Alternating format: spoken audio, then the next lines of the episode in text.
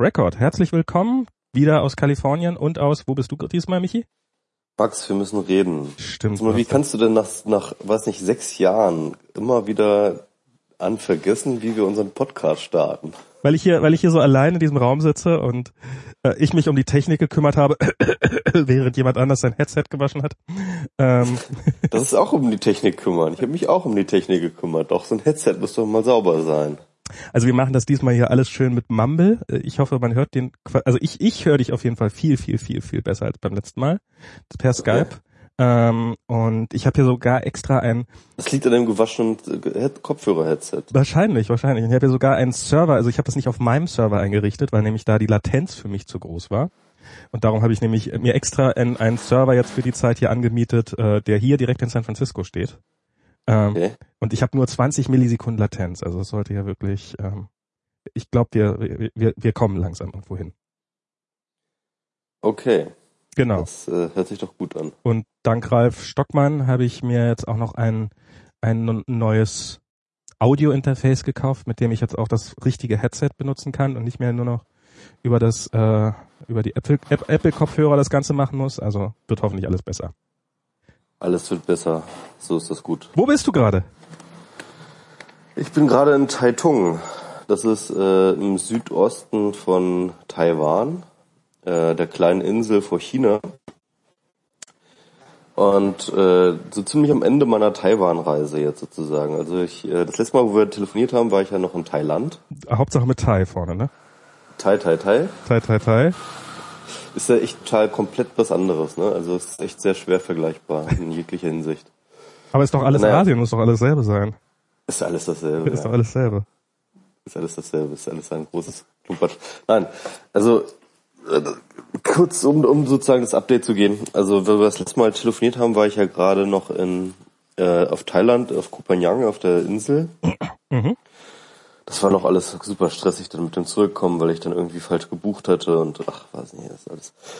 Naja, lange Geschichte. Jedenfalls bin ich dann ähm, zurück nach Bangkok, von dort aus weitergeflogen nach Taipei. Taipei ist die Hauptstadt von Taiwan.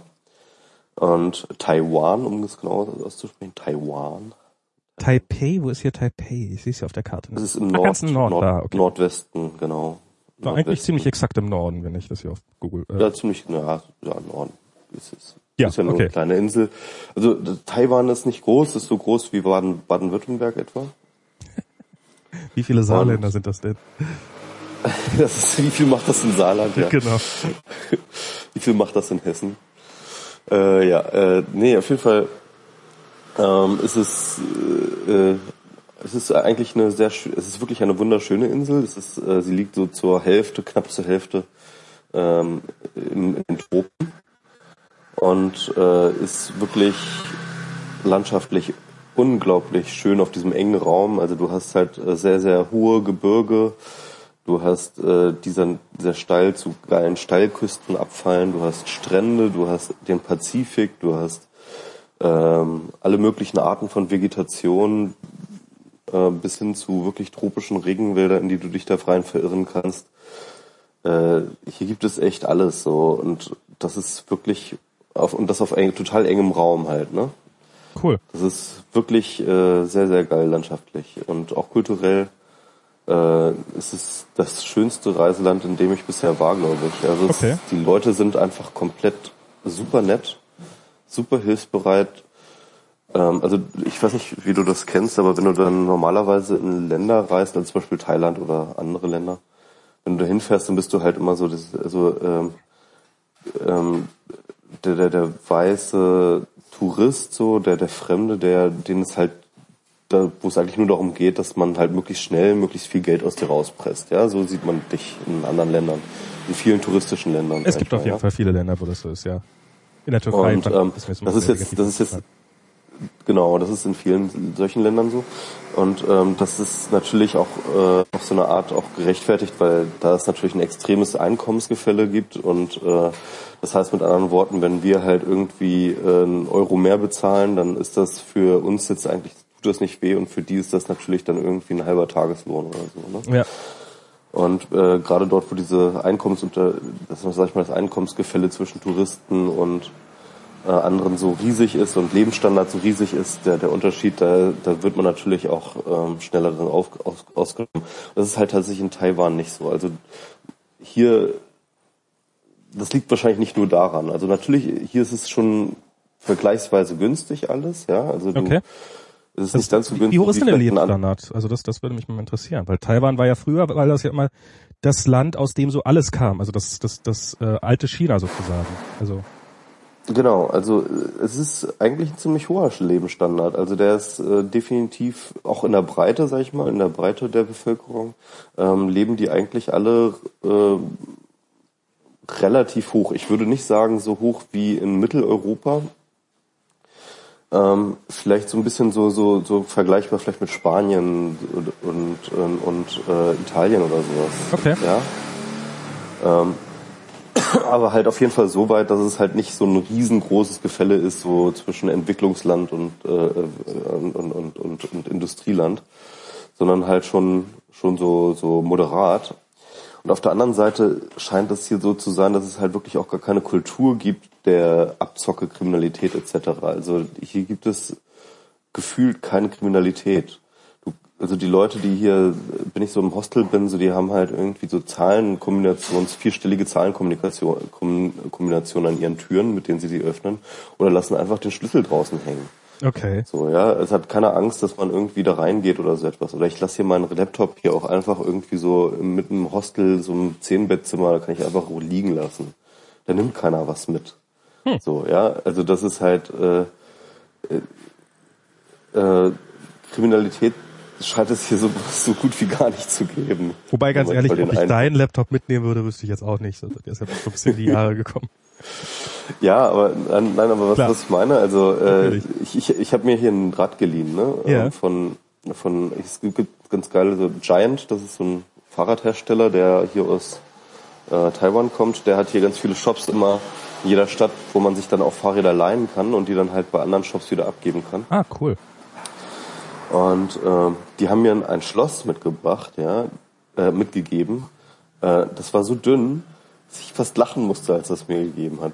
Also, also in Deutschland würde man das höchstens noch als Geschenkpapier durchgehen lassen. also, es ist wirklich äh, absurd. Also man könnte es quasi, mit, äh, ein bisschen übertrieben gesagt, man könnte es fast zerreißen, wenn man sich Äh, möge. ja, mit, mit, mit, mit einem bösen Blick wird das definitiv nachgeben. Okay. Und äh, dementsprechend habe ich es eigentlich auch relativ wenig benutzt, sondern halt einfach irgendwie das Fahrrad halt einfach unabgeschlossen draußen stehen lassen. Und ähm, naja, Wie viele ich- Men- Menschen leben denn in Taiwan so ungefähr? Also ist, ist das ist die eng dicht besiedelt die Insel oder? Das, die ist schon ziemlich dicht besiedelt. Also äh, man muss dazu sagen, dass halt äh, in, in der Mitte Taiwans äh, sich ein ziemlich großes Gebirge erstreckt, wo Siedlung relativ schwierig ist, Besiedlung relativ schwierig ist. Und die meiste Besiedlung ähm, äh, konzentriert sich an der Westküste, also Nordwesten, ja. Und das ist ganz interessant. Also ich glaube, das ist wirklich so ein bisschen so wie Ruhrpott, ja. Das geht so ineinander über die Siedlung dort, weil das so eng besiedelt ist, dass es halt dann wirklich ähm, nicht mehr so nicht mehr so richtig voneinander zu trennen ist. Und ähm, ja, das ist so. Und am, am, am Osten, wo ich mich jetzt hauptsächlich aufgehalten habe, ist relativ wenig, weil dort halt sozusagen die Berge runterkommen und dann nur noch äh, das, das Meer ist. Aber es gibt eine wunderschöne Straße, die dann sozusagen direkt äh, am Meer entlang halt runtergeht. Das ist so der Highway 11 und den bin ich halt runtergefahren. Und Auf welcher mit Seite ist Fahrrad die? Auf der Westseite auf, oder Ost, auf, der, auf der Ostseite? Ostseite? Okay. Genau, auf der Ostseite, also dort, wo nicht so besiedelt ist. Okay. Ich weiß jetzt aber gar nicht wie genau, wie viele Leute, wie viele Einwohner Taiwan hat. Mhm. Also würde schon sagen, so bestimmt 30, 40 Millionen oder so. Okay, al- einfach nur, einfach nur um so ein Gefühl zu kriegen, wie, wie, wie, Ja. ob da überall Stadt ist oder ob das, äh, ob es eher ländlich ist und so. Das war jetzt so. Ja, also also auf der auf der westlichen Seite, wie gesagt, ist alles sozusagen äh, besiedelt. Auf der Westen äh, dicht an dicht und auf der Ostseite ist es relativ eng, äh, äh, relativ ähm, frei, also es ist relativ ähm, landschaftlich und, und wenig besiedelt. Und da bist du jetzt immer mit dem äh, Fahrrad schön im, äh, hin und her gefahren? Ja, also ich bin halt von Hualien, das ist äh, so im Norden. Also, also was heißt im Norden? Es ist schon ein bisschen weiter weiter südlich, aber ähm, relativ weit nördlich bis nach Taitung, wo ich jetzt gerade bin, bin ich mit dem Fahrrad gefahren. Wie, weit ist Das sind das? so 180 Kilometer, Wow, wie lange hast du dafür gebraucht? vier Tage. Okay, das ist sportlich. Das war wirklich ein geiles, äh, geiles Erlebnis. Also es war wirklich wunderschön von, von der, äh, von der Anmutung her. Ich habe ein paar Tage, also, also ich, ganz, ganz kurz, um das so ein bisschen einzuordnen, ich habe zuerst so ein paar Tage in Taipei verbracht. Das ist auch eine sehr schöne Stadt, äh, die man sich anschauen kann. Sehr, äh, also für so eine, für so eine Großstadt halt echt ganz entspannt eigentlich. Also nicht so wie Hongkong, genau, da war ich vorher, das habe ich noch nicht erzählt. Ich war vorher noch in Hongkong. Ähm, das ist natürlich eine richtige Großstadt, so eine richtige Metropole, wo so richtig Rambazamba geht und dagegen ist ähm, Tai, äh, Taipei recht beschaulich, obwohl das auch ziemlich groß ist. Taipei ist etwa so groß wie Berlin, also so äh, drei Millionen Einwohner Okay. und äh, hatte bis vor kurzem noch das größte äh, Hochhaus der Welt, also das größte Wolkenkratzer der Welt, diesen äh, Taipei 101. Den kennt, kennt man bestimmt von Bildern, kennst du bestimmt von Bildern. Ja. Und ähm, naja, jedenfalls äh, drei Millionen Einwohner und äh, das ist wirklich eine schöne Stadt, äh, und, aber relativ beschaulich, wenn man es mit Hongkong vergleicht. Hongkong können wir gleich nochmal drüber reden. Ja, ist Ähm, nicht aber alles relativ beschaulich, wenn man es mit Hongkong vergleicht, aber okay. Ja, Kannst danach dran erzählen. Und äh, ja, da habe ich ein paar Tage verbracht, mir, Hong mir Taipei angeschaut, bin dann weiter in den Norden gezogen, ähm, habe mir dann so ein bisschen die Nordküste angeschaut, ähm, so nordöstlich so ein bisschen rumgefahren mit so so, so Bus-Tagestouren, bin da, habe mir da so ein paar Sachen angeschaut und dann bin ich dann, habe ich dann eben diese, bin ich nach Hualien gefahren, genau, in Hualien gibt's dann halt noch eine Bustour, die geht dann rein ins Innere des Landes zum zur Taroku-Schlucht. Die Taroku-Schlucht ist auch sehr, sehr sehenswert. Da bist du dann sozusagen in so einem, in so einer riesigen Schlucht ähm, in, den, in den Bergen und kannst halt echt geile Wandertouren dort auf diese Berge machen und das ist echt wunderschön. Klingt so, als ob du ein bisschen mehr im Urlaub angekommen wärst als beim letzten Mal noch. Ja, auf jeden Fall. Ja, ja, das, das braucht immer bei mir ein bisschen. So langsam komme ich so rein. Sehr gut. Man muss dazu sagen, ich bin, ich bin noch nicht ganz wach. Ich, es ist, äh, ich bin heute um halb acht aufgestanden, um diesen Podcast zu machen. Weil ich fahre heute noch weiter. Mist, ich habe vergessen, den Live-Button zu drücken. Ich wollte noch Nicecast anmachen. Dann hätten wir es gleich noch. Dürfte jetzt uhrzeitmäßig, obwohl, wie spät ist es jetzt in Berlin? Ja, wen interessiert das denn jetzt um diese Uhrzeit? Halb zwei, stimmt, okay, ist zu spät. Halb zwei Uhr nachts. äh, naja. Hm. Naja, jedenfalls mh, ähm, bin ich halt aufges äh, äh, bin, bin ich bin ich halt aufgestanden für diesen Podcast und jetzt bin ich noch nicht ganz ich habe noch keinen Kaffee gehabt und nichts ich bin noch ein bisschen, äh. naja egal auf Ja. jeden Fall ähm, genau dort äh, Taipei im Norden dann Taroku Schlucht dann mit dem Rad jetzt hierher und das ist jetzt eigentlich auch schon das war's dann schon also es sind meine zwei Wochen in Tai äh, äh, in Taiwan. Taiwan sind jetzt sind jetzt sind jetzt bald vorbei und ich bin am Dienstag fliege ich weiter zurück nach Thailand Nach Thailand dann wieder. genau Okay, und dann machst du da noch ein Hab bisschen da- Urlaub oder wie? und habe da noch zwei Wochen dann wieder. Ja. Wow, okay. Das ist, äh, das klingt ziemlich geil. Genau, äh, ja. Wie war es in Hongkong? Hongkong war auch total geil. Ähm, also Mist, ich kam, erst mal. ich kam halt, ich, ich habe dort halt die ganze Zeit auch im Hostel verbracht, also nur an einer Stelle, Hongkong, und habe dann, ja, an einem Tag habe ich mir dann zu Hongkong erlatscht, bin dann halt einmal komplett so durchgelatscht und ähm, hoch, hoch auf so eine, ähm, also Hong, Hongkong liegt so am Hang, ne? Am Hang von so einem Berg und Okay. man kann da ziemlich weit hoch in diesen Berg und das immer noch weiter besiedelt und immer noch weiter besiedelt bis nach ganz oben, wo dann halt irgendwie, wo du denkst, okay, jetzt bin ich hier wirklich schon am Berg steigen und dann kommst du raus und dann ist da eine große Shopping Mall. Okay. Das kannst du nach deinem Bergsteig-Ritt erst mal schön bei Burger King was essen. Na egal. Auf jeden Fall, ähm, Hongkong war auch total super. Also, ähm, Hongkong war, äh, es ist halt, es, es ist wirklich so, verglichen, sag ich mal, mit Taipei relativ schäbig so. Mhm. Es hat so, so, aber so richtig diesen, diesen Großstadt-Shabby-Look, aber mit so einer, mit dieser speziellen ähm, asiatischen Note. Ich weiß nicht, wie man das sagen soll, von der Architektur her, ja. Und von diesen engen Gassen her und, und, und dieses ähm, und überall hängt alles draußen und Leute hängen so Sachen raus Draußen. und so. Ja, drau draußen. Und das ist irgendwie, es, es hat mich sehr an New York erinnert auch. Mhm. Also auch gerade was diese Schäbigkeit angeht. Ähm, also auf so eine positive Art. Und andererseits war es aber auch dann, ich sage, also ja, vielleicht wenn du, wenn du in New York in Chinatown bist, ne, ist das dann ziemlich ähnlich. Also meinst du mit Schäbigkeit meinst du so diesen Großstadtcharme, also dieses äh, nicht nicht so Ja. perfekt sauber, sondern einfach so ein bisschen jetzt nicht ganz super edel, aber halt so, dass Und, man und, und diese verrußten Wände halt überall, ne? Oh, Also das alles ist so, so, so, so dunkel, dunkel verfärbt, verrußt irgendwie. Also kennst du vielleicht irgendwie. ja Naja. als Ossi kennt Ähm, das. Genau. Also das ist so, das ist so Hongkong. Äh, Ja, also Hongkong war schon echt irgendwie eine faszinierende Großstadt. Das war mal so, ähm, das war so ein richtiges Erlebnis, so asiatische Großstadt, fand ich. Also ich kenne aus Wobei es natürlich, wobei es natürlich fürs völlig anderes ist als China natürlich. Ne? Aber aber in China warst du heißt- gar nicht, ne? äh, in China war ich nicht. Aber Hongkong, also ich meine, so, so was man immer so im Kopf hat, sind halt so diese Großstadtschluchten, das gar nicht mal so sehr, aber diese, diese, diese, äh, diese Skyline und davor das Meer, das kenne ich Ja, so geil. relativ stark. Mhm. Ähm, dass das mit den, dass das so bergig ist, war mir gar nicht bewusst. Und dann, ähm, ja, und dann natürlich jetzt, äh, aber da werden wir sicher gleich gleich noch kommen auf Occupy.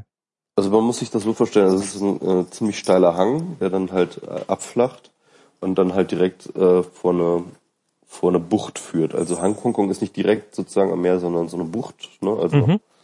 man, man, man blickt nicht aufs weite Meer hinaus, Ach sondern so. man ist in so einer Bucht. Und Hongkong ist auf zwei Seiten sozusagen dieser Bucht. Sozusagen die Bay Area.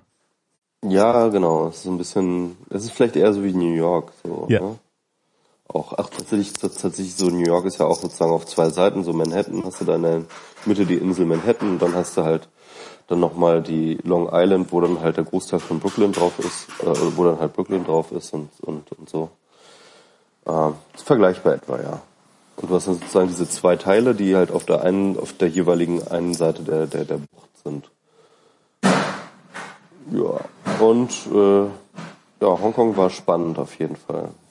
Ich war dann auch bei den Protest Camps, da ist ja immer noch, Genau. sind ja immer noch dort Occupy Central unterwegs, Umbrella Movement nennen sie sich. Und ähm, war dann ein paar Mal dort an auf verschiedenen Camps und äh, habe dort auch genau, habe dort auch äh, unsere Podcast-Gästin Whitey Chan getroffen. Ach, zufällig.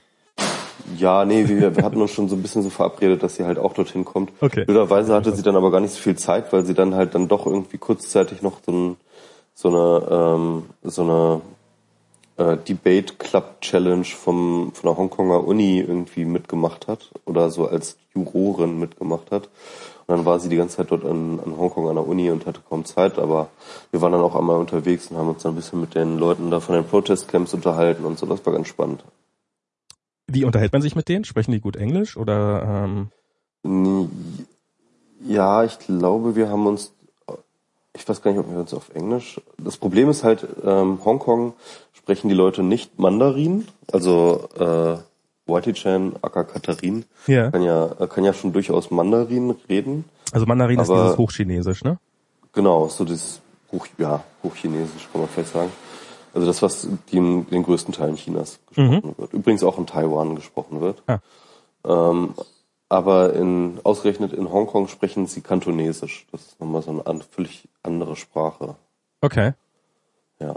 Ist das aber dieselbe Schriftsprache oder ist das, also wird es genauso geschrieben oder wie, also, weil man kennt ja so die chinesischen Schriftzeichen, ähm, sind das alles dieselben oder, oder gibt es Ja, da große Unterschiede und wir wissen das bloß hier nicht, oder ich weiß das nicht. Also es gibt da sozusagen zwei Systeme.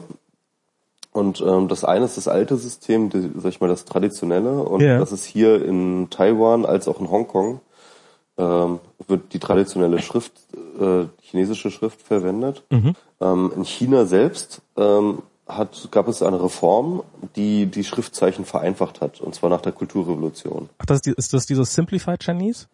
Ja, genau. Also ich weiß nicht, ob die Simplified Chinese ist, aber es ist auf jeden Fall, ähm, die Schriftzeichen sind ähm, weniger komplex, Ah, okay. sondern einfacher und ähm, und äh, da gab es sozusagen so eine Schriftreform.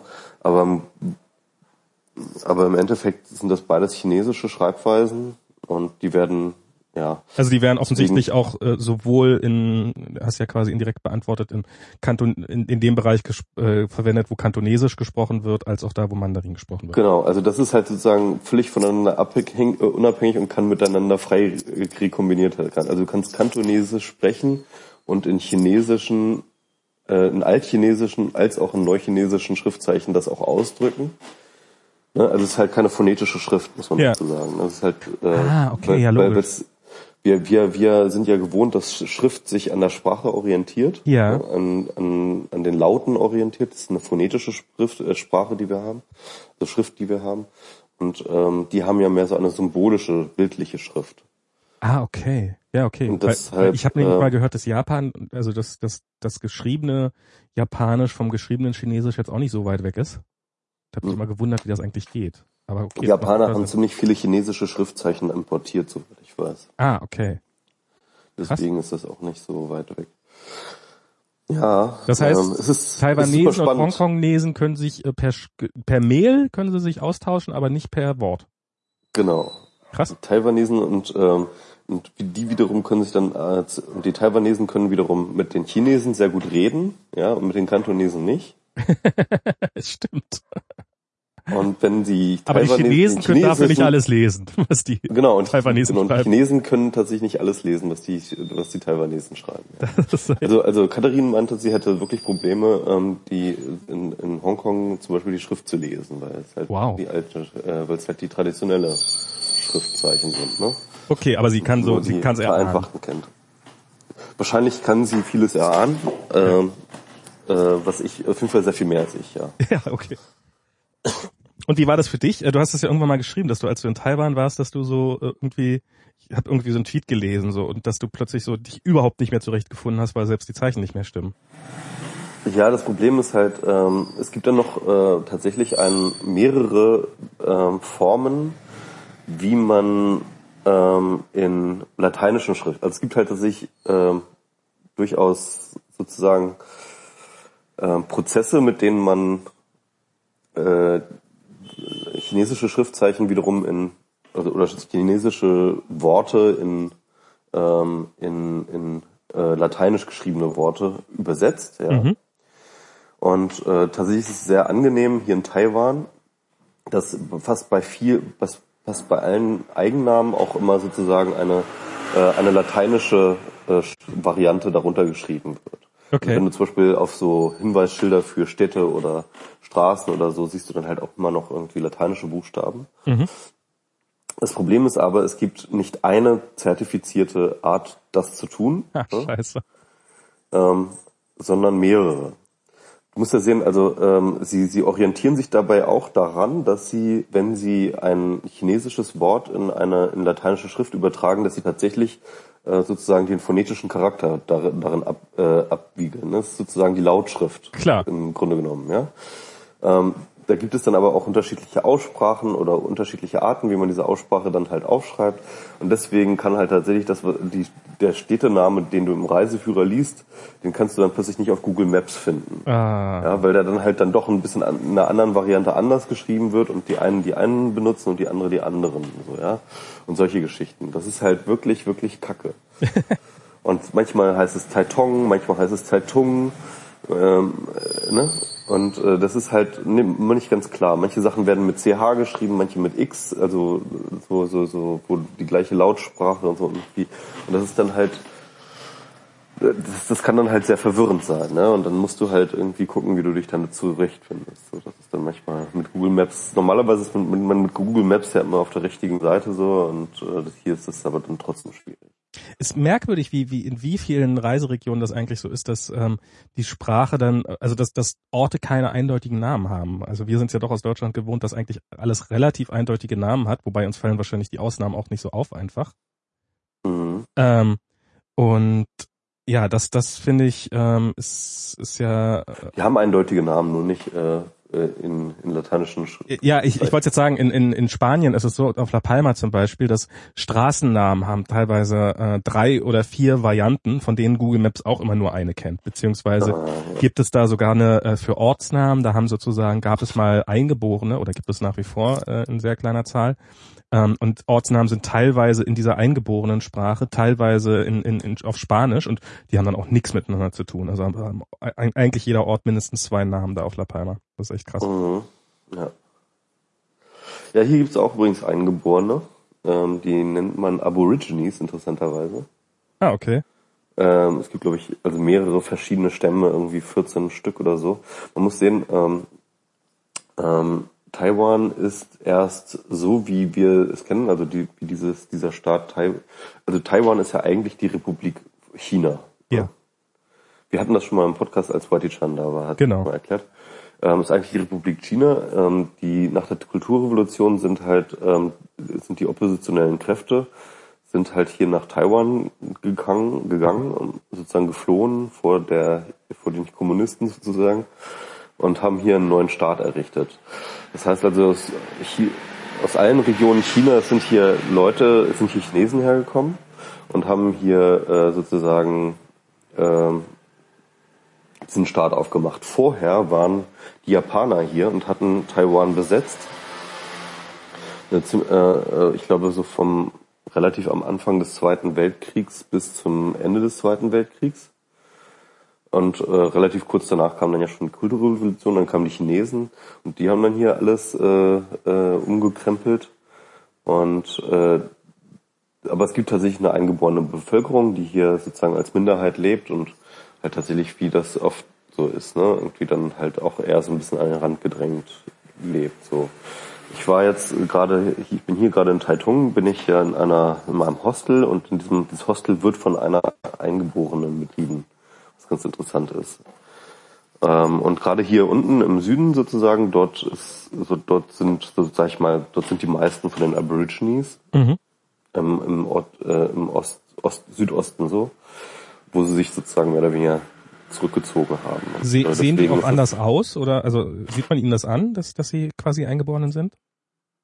Ähm, ich habe nicht genug von denen gesehen, dass ich das beurteilen kann. Ah, okay. Ich hab, würde aber tatsächlich so auf den ersten Blick sagen, bei meiner äh, äh, bei der Hostelbetreiberin hier, dass sie schon nicht ganz chinesisch aussieht. Okay. Ähm, aber ähm, das ist halt auch, das ist natürlich, das ist jetzt aber wirklich äh, nicht, würde ich jetzt nicht als, als äh, das würde ich jetzt nicht sagen. Pauschalisieren wollen. so, so, so pauschalisieren wollte. Genau. Okay. Also dafür weiß ich zu wenig. Und ähm, aber es gibt natürlich auch Chin bei den Chinesen eine enorme Bandbreite an Möglichkeiten des Aussehens. Klar, ich, äh, was, was mich jetzt interessiert hat, gibt es da quasi dann auch so ein, auf Taiwan so einen Rassismus gegen, gegen, gegen diese Eingeborenen oder, ähm, oder gab es den oder, Das weiß ich nicht. Das kann ich nicht beurteilen. Ähm, das äh, weiß ich nicht. Glaube ich ehrlich gesagt nicht. Also habe ich nicht das Gefühl. okay. Ähm, aber ja, also ich glaube, dazu sollte ich mir bisher, also ich weiß es einfach nicht. Ähm, was aber interessant ist, ähm, ich hatte vorhin gesagt, dass es hier keine Kriminalität gibt. Ne? Mhm. Ich glaube, das liegt auch so ein bisschen daran, daran, dass ähm, hier so eine extrem hoher Standard an Umgang miteinander existiert. Ich habe das Gefühl, dass alle Leute nicht nur zu mir freundlich sind, weil ich jetzt ein Tourist bin. Ich glaube, es gibt nochmal so eine spezielle, obwohl es natürlich durchaus vielleicht nochmal eine spezielle Freundlichkeit gegenüber Touristen gibt, ähm, glaube ich aber, dass wirklich die Freundlichkeit in der Gesellschaft sehr tief verankert ist. Also beispielsweise, wenn ich mir anschaue, was die für einen Aufwand betreiben, um Behinderte zu integrieren, das ist wirklich unglaublich. Ne? Also ähm, es gibt hier praktisch nichts, was jetzt nicht irgendwie accessible wäre, ähm, für auch für Rollstuhlfahrer. Ähm, und ich habe das ein paar Mal miterlebt, wie ähm, plötzlich so ein Roll Rollstuhlfahrer äh, in Taipei in eine U-Bahn wollte. Ne?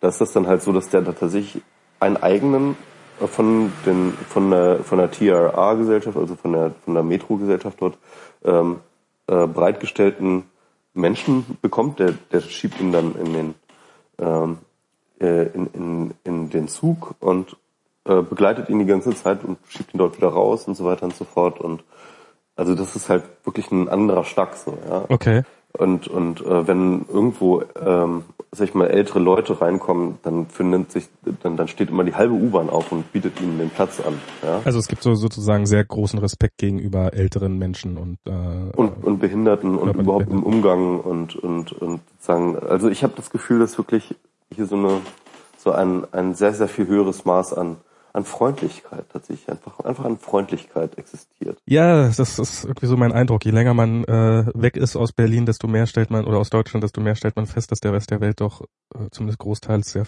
sehr viel freundlicher ist. Machst du das auch in, machst du auch diese Erfahrung in San Francisco? Oh Gott, äh, das ist ja unfassbar. Ähm, das ja? ist ja, also es hat äh, ich, mein Mentor, also ich habe, äh, ich meine, kriegt ja quasi für seine erste Zeit bei Facebook kriegt man ja jemanden zugewiesen, der sich um einen kümmert so ein bisschen der dann fragt, wie es einem so ein bisschen geht. Und der meinte neulich so, ja, ja, also die New Yorker, die sind so ein bisschen kühl. Ähm, die, die, die Texaner sind netter, viel netter, als man denken würde. Die sind eigentlich sehr, sehr gastfreundlich und so. Äh, und dann und die Kalifornier, they are hugging you. Also es ist wirklich so, so dieses so, man ist sofort immer, also vielleicht ja. nicht ganz so, aber also so, so, so eine, äh, nicht, nicht so, also sie wird einem nicht obwohl selbst das, wenn man, ich glaube, wenn man am Straßenrand steht mit einer Karte und nicht wüsste wohin, dann würde man von alleine Menschen finden, die, die einen ansprechen. Ja, genau, das passiert dann hier auch. Das passiert hier auch, ja. Das, das, das Geile ist, ne, die, die sagen dann nicht nur, ähm, ich helfe dir hier mit der Karte und sag dir, sondern pass auf, ich habe gerade E-Zeit, ich komme mal mit und helfe dir dabei. Oh, cool. Das ist wirklich so, ja. Also ähm, ich kam hier in Taiwan, äh, in Taipei an, am Flughafen war völlig lost, ja, und äh, dachte so, okay, wie komme ich jetzt nach Taipei rein? Und hatte keinen Plan. Und dann äh, war da halt irgendwie so Busse standen standen da draußen vom Flughafen. Und dann habe ich einfach so ein Mädel angesprochen, habe gesagt, so, hey, um, do you speak English? And how do you come to Taipei und so.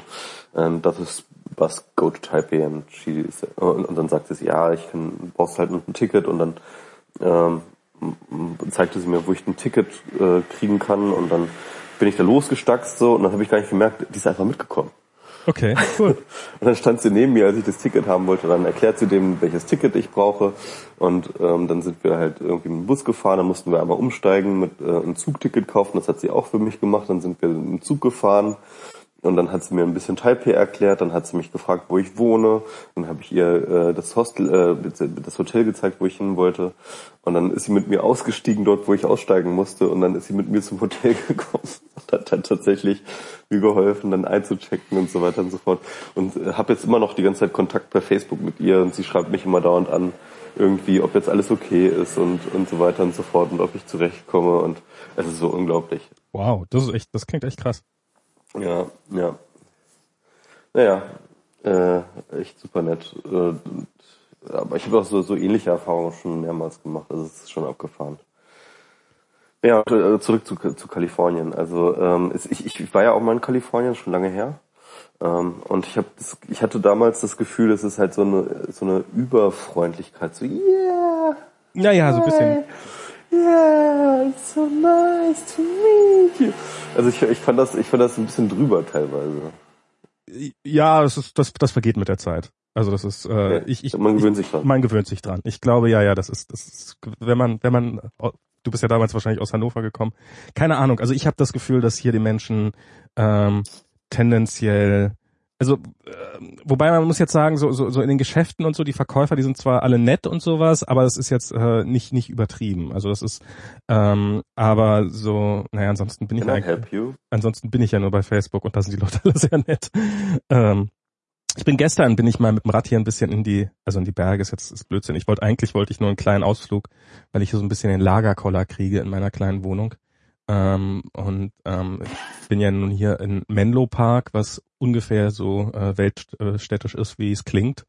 Ähm, okay. Also es ist so, ich freue mich schon sehr auf das Essen in San Francisco, weil ähm, hier gibt's nichts Dolles. Also es ist, ist nicht so, dass es gar nichts geben würde. Es gibt halt Redwood City nebenan und in der anderen Richtung ist Palo Alto und das, das ist beides schon ähm, das ist schon alles okay.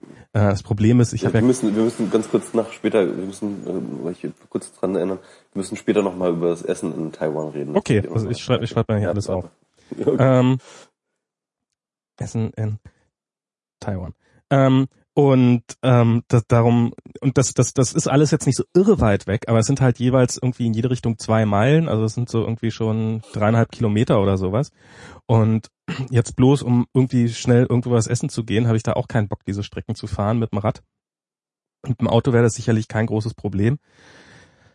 Ja, und dann, und dann ist man hier halt so auf das äh, direkt Umliegende angewiesen und das ist so eher so ein bisschen, naja. Ähm, und darum dachte ich gestern, fahre ich mal zu so einem Park. Ist ja auch nur elf, äh, elf Kilometer weit weg. Ähm, und ähm, dann war ich da, das, das war längst ganz schön. Das war so ähm, dann schon an den Berghängen. Also es geht ja hier, die Bay kann man sich ja so, weiß nicht, kennt man das? Also auf der einen Seite ist der Pazifik, ich fange mal von da an, dann geht's so kurz hoch ins Gebirge, also so ein bisschen wird's bergig, keine Ahnung, so auf 300, 400 Meter vielleicht hoch. Und dann geht's halt hier wieder runter in die Bay rein. Und ich bin jetzt hier quasi so auf normal Null und ähm, da ist halt, und hier unten ist auch mehr oder weniger alles zugebaut. Also hier ist genau das, was du gerade beschrieben hast von Taiwan, da von der Ostseite sozusagen, halt diese amerikanischen Vorstädte, die so ineinander übergehen. Also man kriegt mhm. das teilweise wirklich nicht mal mit und das sind auch unfassbar kleine Orte. Also gestern bin, stand ich dann plötzlich vor einem Ortseingangsschild. Ähm, also mitten in einer Straße einfach so links, rechts Häuser, du hast. Aber jeder dieser Orte hat doch bestimmt irgendwie ein großes, ähm, ein, ein großes Silicon Valley Mega-Unternehmen. Ähm, noch nicht. Ich glaube, daran arbeiten sie noch, aber es ist, ähm, wenn, dann sieht man die ja auch, das ist, das ist halt wirklich so, hier sind sie alle. Hier, hier ist wirklich alles los. Das ist, ähm, ähm, und, und ja, und dann bin ich halt in diesen kleinen Park gefahren und dachte ich so, naja, ist da so ein Park, kann man sich vielleicht ein bisschen hinlegen, bisschen in die Sonne, in die Herbstsonne legen. Ähm, aber nee, das war dann eher so Gebirgspark. Also es war dann ähm, und ähm, das, das war dann, da hat man eigentlich hin und wieder mal einen ziemlich schönen Blick über die Stadt gehabt, also hier über die, die Bay Area gehabt und so nicht ganz so schön wie in anderen Regionen, aber schon, schon, schon echt ganz schick. Und ähm, ein Schild, das habe ich zum Glück erst gesehen, als ich rauskam aus dem Park, das äh, warnte vor äh, Mountain Lions, vor dem man so ein bisschen Acht nehmen sollte. Und ja, ich bin auch froh, dass wir jetzt das äh, mit dem Mountain Lion endlich überwunden haben und wir jetzt Yosemite auf dem Rechner haben. Ma Mountain Lions gelten ja, den höre ich zum ersten Mal, diesen äh, Mountain, Mountain Lions gelten ja immer so als, hey, das sind ja so größere Katzen, das, da braucht man doch keine Angst vor zu haben. Ich habe gehört, die wären wohl äh, problemlos 200 Kilo schwer. Okay. Ähm, und ähm, und sie sind bekannt dafür, dass sie einen durchaus sehr plötzlich einfach angreifen. Und ich, okay. ich glaube, dann hat man nicht mehr viel zu sagen. Also wenn man einen sieht, dann sollte man schon aus, auch aus purem Eigeninteresse äh, eher Distanz wahren und so. Also, und die Warnschilder waren auch sehr, sehr eindrücklich, muss man sagen. Und, und wenn du Kinder dabei hast, dann nimm die an dich und bla bla bla und probier möglichst groß zu wirken und weiß der Teufel was.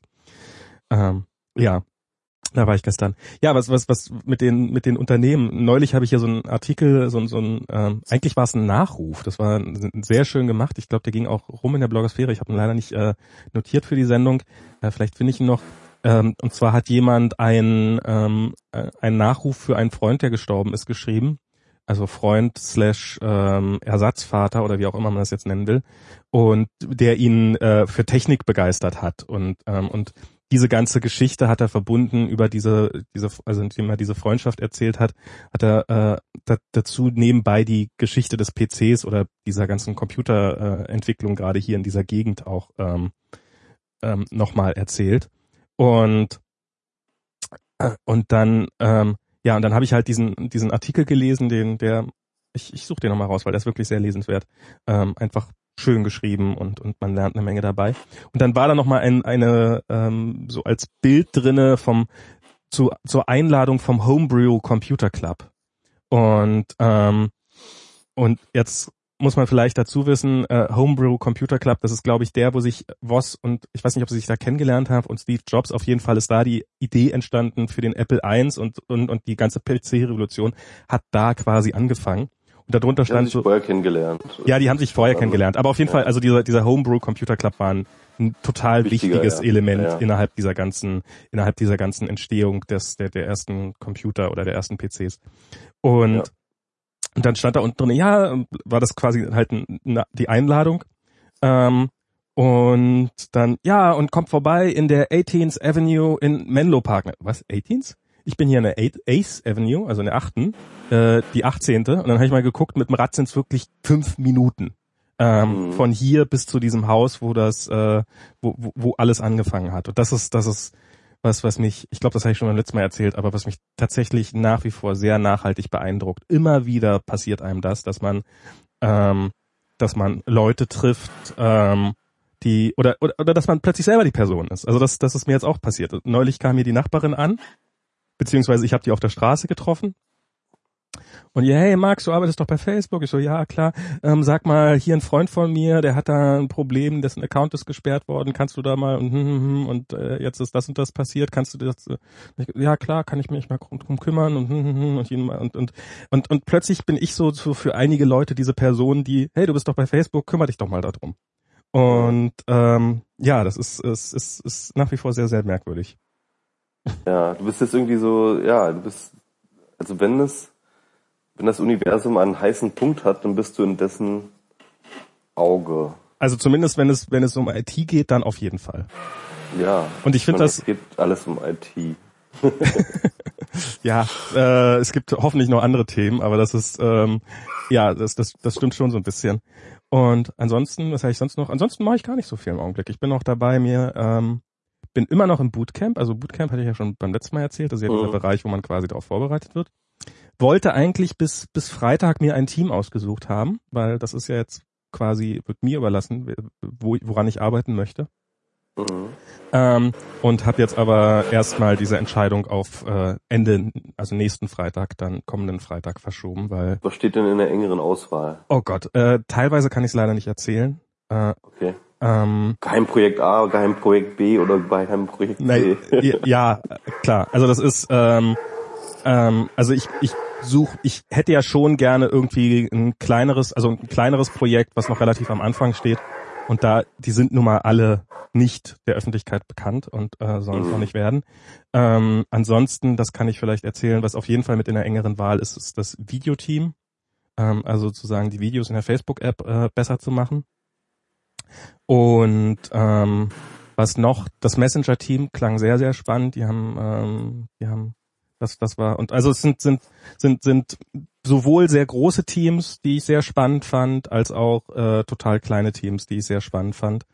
Und ich muss jetzt für mich rauskriegen und entscheiden, ähm, was, was ich davon, äh, was ich davon äh, was ich machen will. Und wahrscheinlich wird es am Ende so sein, man wird mit seiner Entscheidung eigentlich sehr glücklich sein, aber man wird sich die ganze Zeit denken, hm, wenn ich jetzt zu einem der anderen Teams gegangen wäre, wäre ich dann vielleicht glücklicher.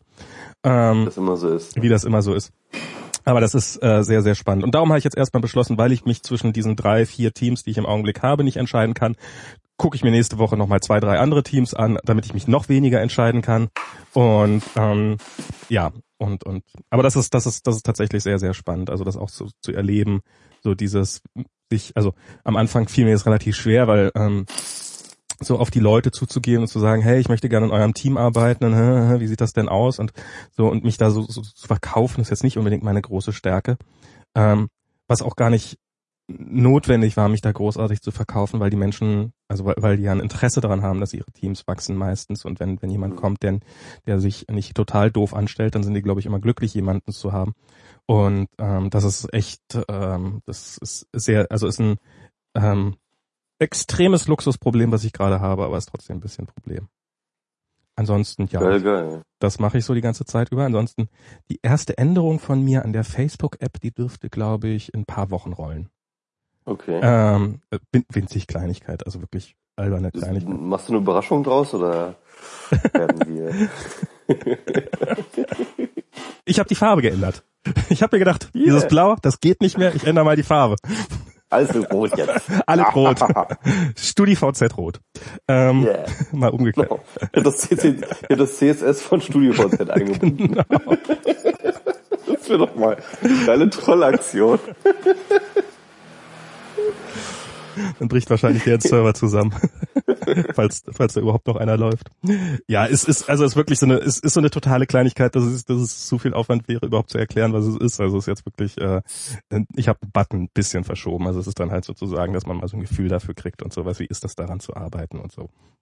Und, okay. und ich glaube auch ein bisschen so die Hemmschwelle zu reduzieren, ähm, dass man sozusagen, ich meine, wenn, wenn ich jetzt irgendwie, nehmen wir mal an, ich arbeite jetzt irgendwo ein, ein paar Wochen oder Monate oder ein halbes Jahr an irgendeinem Feature und ähm, und das würde dann rollen, dann könnte ich ja ungefähr drei Wochen lang nicht schlafen deswegen, weil äh, so, so, oh Gott, oh Gott, was passiert da jetzt und sowas.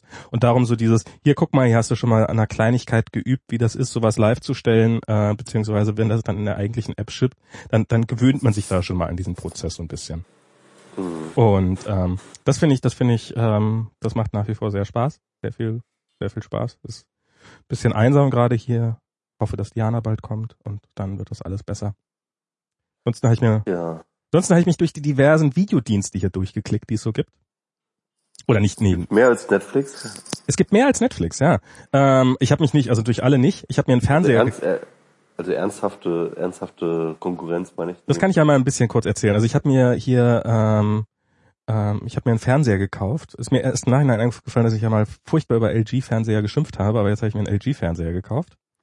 Ähm, weil auf LG-Fernseher gibt es Modelle mit WebOS drauf und ich war früher so ein großer Freund von WebOS und habe gedacht, okay, dann erweise ich Ihnen die Ehre, indem ich mir mein erstes WebOS-Gerät kaufe. Also WebOS war dieses, war dieser ja von Palm, ne? Äh, von Palm dieses äh, dieses Betriebssystem mit der großen Wendung. Kenne mittlerweile einen ehemaligen Manager von. Eine ziemlich geile Idee gewesen, aber leider keine Kontrakt, äh, keine Attraktion bekommen. Ne? Na, die haben halt äh, sozusagen äh, das gleiche, so, so ein iPhone OS quasi gemacht mit mit äh, Web-Technologien, was am Anfang ein bisschen ja. langsam war und sowas, und sind dann, ich glaube, das war gar nicht so sehr das große Problem, denn ein großes Problem war, die sind dann von HP aufgekauft worden. Das war soweit noch kein Problem. Das war eigentlich sowas, was ihnen äh, durchaus eine gute Chance hätte geben äh, können, weil vorher waren sie, äh, standen sie Sekunden vor der Pleite und zwar ständig und sind dann aufgekauft worden und hatten dann plötzlich Spielraum und konnten dann ein Tablet entwickeln und weiß der Teufel was alles. Und dann kam hier, äh, ich glaube Leo Apotheker hieß er, wieso kann ich mir ausgerechnet dessen Namen merken? Naja. Ähm, der ist dann der neue Chef, ein Deutscher von, äh, von HP geworden und wollte aus HP plötzlich so ein neues SAP machen. Und hat die was die Deutschen halt können, ne? Was die Deutschen halt können. und hat die äh, hat die PC Abteilung äh, gesagt, dass die eingestellt wird und hat bei der Gelegenheit auch WebOS mitgekillt und äh, die, diese Abteilung eingeschläfert. Und dann ist, muss, ist der wieder aus dem Amt vertrieben worden, weil so, äh, das geht jetzt wirklich nicht. Und dann haben sie die PC-Abteilung wieder aufgemacht oder beziehungsweise nicht geschlossen. Aber WebOS ist dann doch unter die Räder gekommen und ist dann von LG aufgekauft worden äh, um in Fernseher eingebaut zu werden. Und das ist wohl auch nur, hat auch nur so mittelgut funktioniert, um es jetzt. Also diese armen WebOS-Entwickler, Leute, die müssen sich ja auch echt bescheuert vorkommen. Die können einem also echt auch hin und her geschubst und dann irgendwie, total. na, du bist, bist tot und dann doch nicht, aber jetzt vielleicht, ist doch, man macht doch mal Fernseher. Äh, also es, ich meine, dieses Fernseher, das finde ich ja gar nicht so schlecht, aber es, ich habe so die, die also neulich so die Geschichte davon gelesen, wie das so lief. Also und zwar LG halt so Südamerik äh, südkoreanisches Unternehmen, halt äh, ganz anders als diese Unternehmen hier funktionieren. Also sehr viel, äh, sehr viel, sehr mehr mit Timelines und Hierarchien und man widerspricht sich nicht und äh, man man macht darf bestimmte Sachen einfach nicht machen und so und ähm, und haben dann so ein so in diesem Artikel ging es dann halt so ein bisschen darum, warum ist, also wie ist eigentlich dieser Fernseher so geworden, wie er ist. Und äh, das fand ich eigentlich ganz spannend, weil ähm, das, das ging halt darum, dass, äh, dass äh, die WebOS-Typen, die hatten halt so ein, so ein, so ein Launcher, so ein, so ein Startmenü quasi, mit dem man äh, die Apps auf dem Fernseher starten kann. Und das hat soweit funktioniert und dann hat LG gesagt, nein, nein, nein, das können wir so auf gar keinen Fall machen, wir müssen einen eigenen Launcher bauen. Und dann haben sie angefangen, diesen eigenen Launcher zu bauen. Und ähm, bei LG ist es wohl so, dass innerhalb der Firma jeder Manager wird danach bemessen, wie viele Features hat er es geschafft, in ein Produkt reinzudrücken. Davon hängt ab, wie viel Bonus du kriegst und so weiter und deswegen so fort. sind die immer überladen. Und deswegen wurde da dieser Launcher immer mehr überladen und überladen und überladen und äh, quasi unbedienbar. Und dann kam es irgendwann mal zu dem Zeitpunkt, dass das Ganze jetzt ja langsam mal irgendwie auch mal gezeigt werden musste und geschippt werden musste. Und dann haben sie, äh, haben sie festgestellt, dass dieser Launcher auf dem Fernseher überhaupt nicht funktioniert und viel zu langsam ist. Und haben dann halt sozusagen, weil, oh Gott, oh Gott, was machen wir jetzt, was machen wir? Ah, wir haben ja noch diesen Original WebOS Launcher da drin. Äh, nehmen wir doch den. Und das haben sie dann im Endeffekt gemacht. Also ähm, sozusagen über viele, viele Umwege dann doch äh, versehentlich, äh, obwohl sie eigentlich wirklich was anderes sich vorgenommen hatten, versehentlich ein ganz gutes Produkt bei rausgekommen. Und so ähnlich fühlt sich dieser Fernseher an. Und ja, auf diesem Fernseher habe ich jetzt alles drauf. Da habe ich jetzt, äh, also Netflix habe ich, probiere ich jetzt gerade. Ich habe, weil ich Amazon Prime habe ich mir direkt einen Account auch gekauft, weil ich, weil ich baue mir gerade ein neues Leben auf und beziehungsweise dann demnächst auch mit meiner Frau. Und äh, wir werden wahrscheinlich sehr, sehr viel bei Amazon bestellen. Also lohnt sich so ein Amazon Prime Account auch. Und da gehört ja auch so Videostreaming mit dazu. Und dann habe ich mir noch Hulu nochmal angeguckt. Und Hulu, ja. ähm, hier und ähm, dieses, also dieses Amazon-Video, das geht so. Das ist okayisch. Äh, man kann, also die Videos funktionieren ganz gut. Auf dem, auf dem Rechner ist es furchtbar, weil auf dem Rechner hat, muss man nämlich Silverlight installieren und so und das ist wirklich ganz grottig. Die iPad-App ist erstaunlich gut von denen. Ähm, und die Fernseher-App hier, diese auf dem Fernseher drauf haben, die ist äh, so lala. Und äh, und dann habe ich, dachte ich eigentlich so, Hulu ist eigentlich, gefällt mir eigentlich besser als Netflix, weil die haben nämlich auch diese ganzen Fernsehsendungen und sowas. Relativ aktuell oder sehr aktuell. Also meistens du kannst relativ viele Fernsehsendungen direkt am nächsten Tag gucken oder sofort nachdem die Sendung gelaufen ist. Und ähm, das habe ich dann, ähm, das habe ich dann mal so ein Probeabo mir geschaltet, wo man so eine Woche kostenlos Hulu Plus kriegt. Und das war so schlimm, dass ich es noch am selben Tag wieder gekündigt habe, weil das hat obwohl ich eigentlich relativ schnelles Internet habe und so, das ist eigentlich gar kein Problem, hat das die ganze Zeit gestottert und man muss irgendwie sieben Dollar im Monat zahlen und trotzdem kommt noch Werbung. Und zwar oh. wirklich relativ häufig, so vier, fünf Mal während einer 20 Minuten Sendung äh, und so penetrante Werbespots, darauf hatte ich dann überhaupt keinen Bock. Das für sieben Dollar im Monat, das ist echt ganz schön nice. Ja, wo ich, also ich weiß nicht, vielleicht. Dollar im Monat ist das schon echt viel, finde ich. Hm? Sieben Dollar im Monat? Nö, das ist also so. Also, fünf Euro halt, ne? Also hier Netflix kostet, äh, also gibt's auch ab sieben Dollar, jetzt die Variante mit HD, die ich jetzt habe, kostet irgendwie acht Dollar. Also so, das kosten die ja alle. Ähm, ja, aber dann macht man da keine Werbung mehr dazwischen. Ja, also, also finde ich, finde ich auch. Ähm, du musst halt so gucken, wie viel das, das ist, das, äh, am Ende des Jahres ist das halt eine Menge Geld, ne? Naja, sieben Dollar. Also fünf Euro im Monat finde ich jetzt auch wirklich nicht zu viel. Also es ist, ich hätte jetzt auch kein Problem damit, äh, mich bei drei oder vier Diensten anzumelden. Aber äh, also wenn ich, wenn ich hier 40 Dollar im Monat für meinen Medienkonsum ausgebe oder für, für, für, für so Serienkonsum und Filmkonsum, dann finde ich, ist das absolut in Ordnung. Also das ist, ähm, das insofern, also ich, die, die sieben Dollar tun mir nicht weh. Eher im Gegenteil, lasst mich 15 Dollar zahlen, aber dafür bitte keine Werbung. Dann, dann, dann hätte ich es wahrscheinlich sogar genommen. Ähm, was die halt haben. Aber 10, 10 Dollar und dann keine Werbung. Ja, also Summe X und dafür keine Werbung äh, hätte ich hätte ich echt okay gefunden. Und äh, Netflix ist so Instant Love, also das ist wirklich so. Äh, ich also habe ich mir so einen Account geklickt, äh, der jetzt so für einen Monat Probemonat äh, ist und ähm, die Auswahl könnte ruhig ein bisschen besser sein, muss man leider sagen. Also es ist ähm, gibt halt also viele die meisten Sachen, die bei Hulu kriegst, kriegst du nicht bei Netflix also so irgendwie aktuelle Serien oder sowas. Kriegst halt viel so Netflix-exklusives Zeug, also die Serien, okay. die man so kennt, ähm, so dieses ganze, äh, also ich meine äh, äh, House of Cards und ähm, so diese diese ganzen äh, Orange is the New Black und äh, diese ganzen Serien gibt's hier halt alle. Es gibt einen ziemlich guten Backkatalog an irgendwelchen alten Sachen. Also ich habe zum Beispiel angefangen Scrum nochmal zu gucken, äh, so ein paar alte Folgen. Und äh, was halt ziemlich cool ist, ist das, äh, ist, ist das Interface der App. Also gerade das Fernsehinterface. Also es ist viel, viel, viel durchdachter als als all die anderen. Da hat sich hat sich jemand richtig ein paar Gedanken drum gemacht und äh, es läuft super flüssig und selbst wenn die Internetverbindung zwischendurch mal schlechter wird, dann wird das Bild halt kurz ein bisschen schlechter. Aber ähm, du merkst es wirklich an, also es, es stottert über eigentlich nie. Also ich habe wirklich nie erlebt, dass dass das bei Netflix irgendwie Probleme gab oder sowas. Ist, ja, und jetzt gucke ich mich hier gerade so durch den, äh, also sind auch tatsächlich viele so Dokumentationen dabei und sowas, also so Sachen, die man jetzt nicht unbedingt mit Netflix in Verbindung bringt. Also ähm, habe mir gerade so eine Dokumentation über sehr, sehr kleine, also über die Tiny House Movement, äh, über das Tiny House Movement angeguckt. Das ist ja Tiny auch, House Movement? Ja, das ist, äh, das ist nämlich die, äh, dass sich Leute jetzt äh, teilweise gezwungenermaßen, teilweise ähm, teilweise weil sie Spaß dran haben, sehr, sehr kleine Häuschen bauen, in denen sie dann leben. Ähm, also so in der Größe, so, ähm, naja, passt, passt hinten auf einen auf einen Anhänger drauf, Häuser.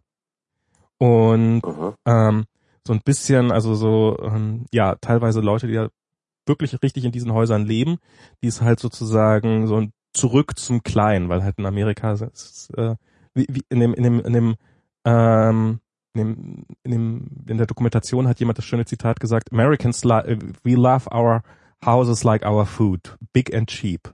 Ähm, uh, und and their cars. and their cars too, ja.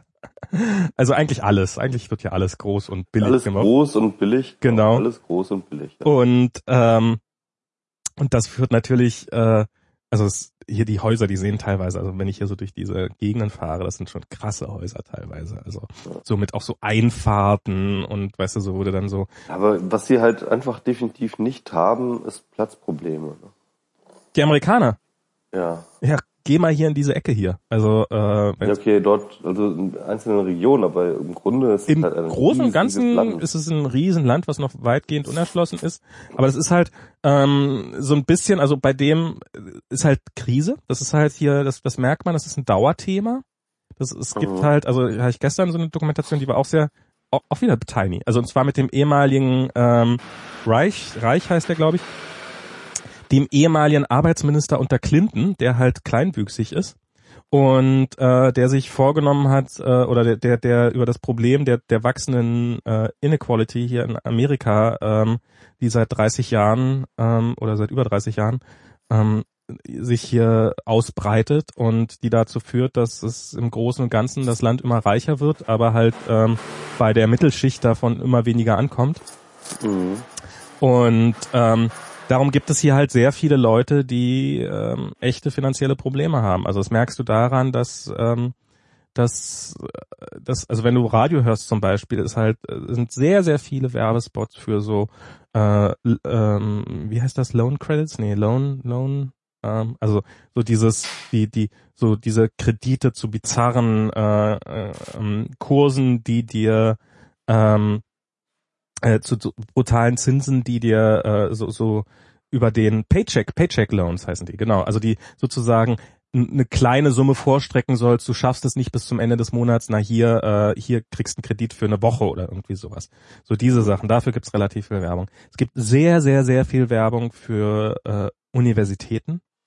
Ähm, also so dieses, hey, du kannst, du kannst dir deine Wohnung nicht mehr oder du kannst, du willst dir das Leben finanzieren, Ausbildung. Mit Ausbildung wirst du es schaffen.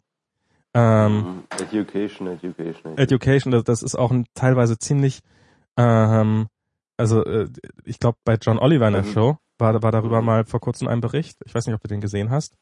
Mhm, ähm, also teilweise, äh, teilweise natürlich mit hehren Zielen, äh, teilweise ist es aber auch ähm, sind das halt irgendwelche Universitäten, die im Wesentlichen Drückerkolonnen rumschicken und den Leuten, so wie der früher ein Zeitungsabo, kriegst du halt jetzt ein, äh, ein Hochschulstudium aufgedrückt und äh, bis dann, also es ist, was die Leute, also teilweise wirklich äh, sehr komplett überflüssige Studiengänge, äh, teilweise unter sehr, sehr schlechten Bedingungen. Also du kriegst im Endeffekt wahrscheinlich einen Abschluss, der einfach nichts wert ist, der, weil, weil halt die Unis so schlecht sind.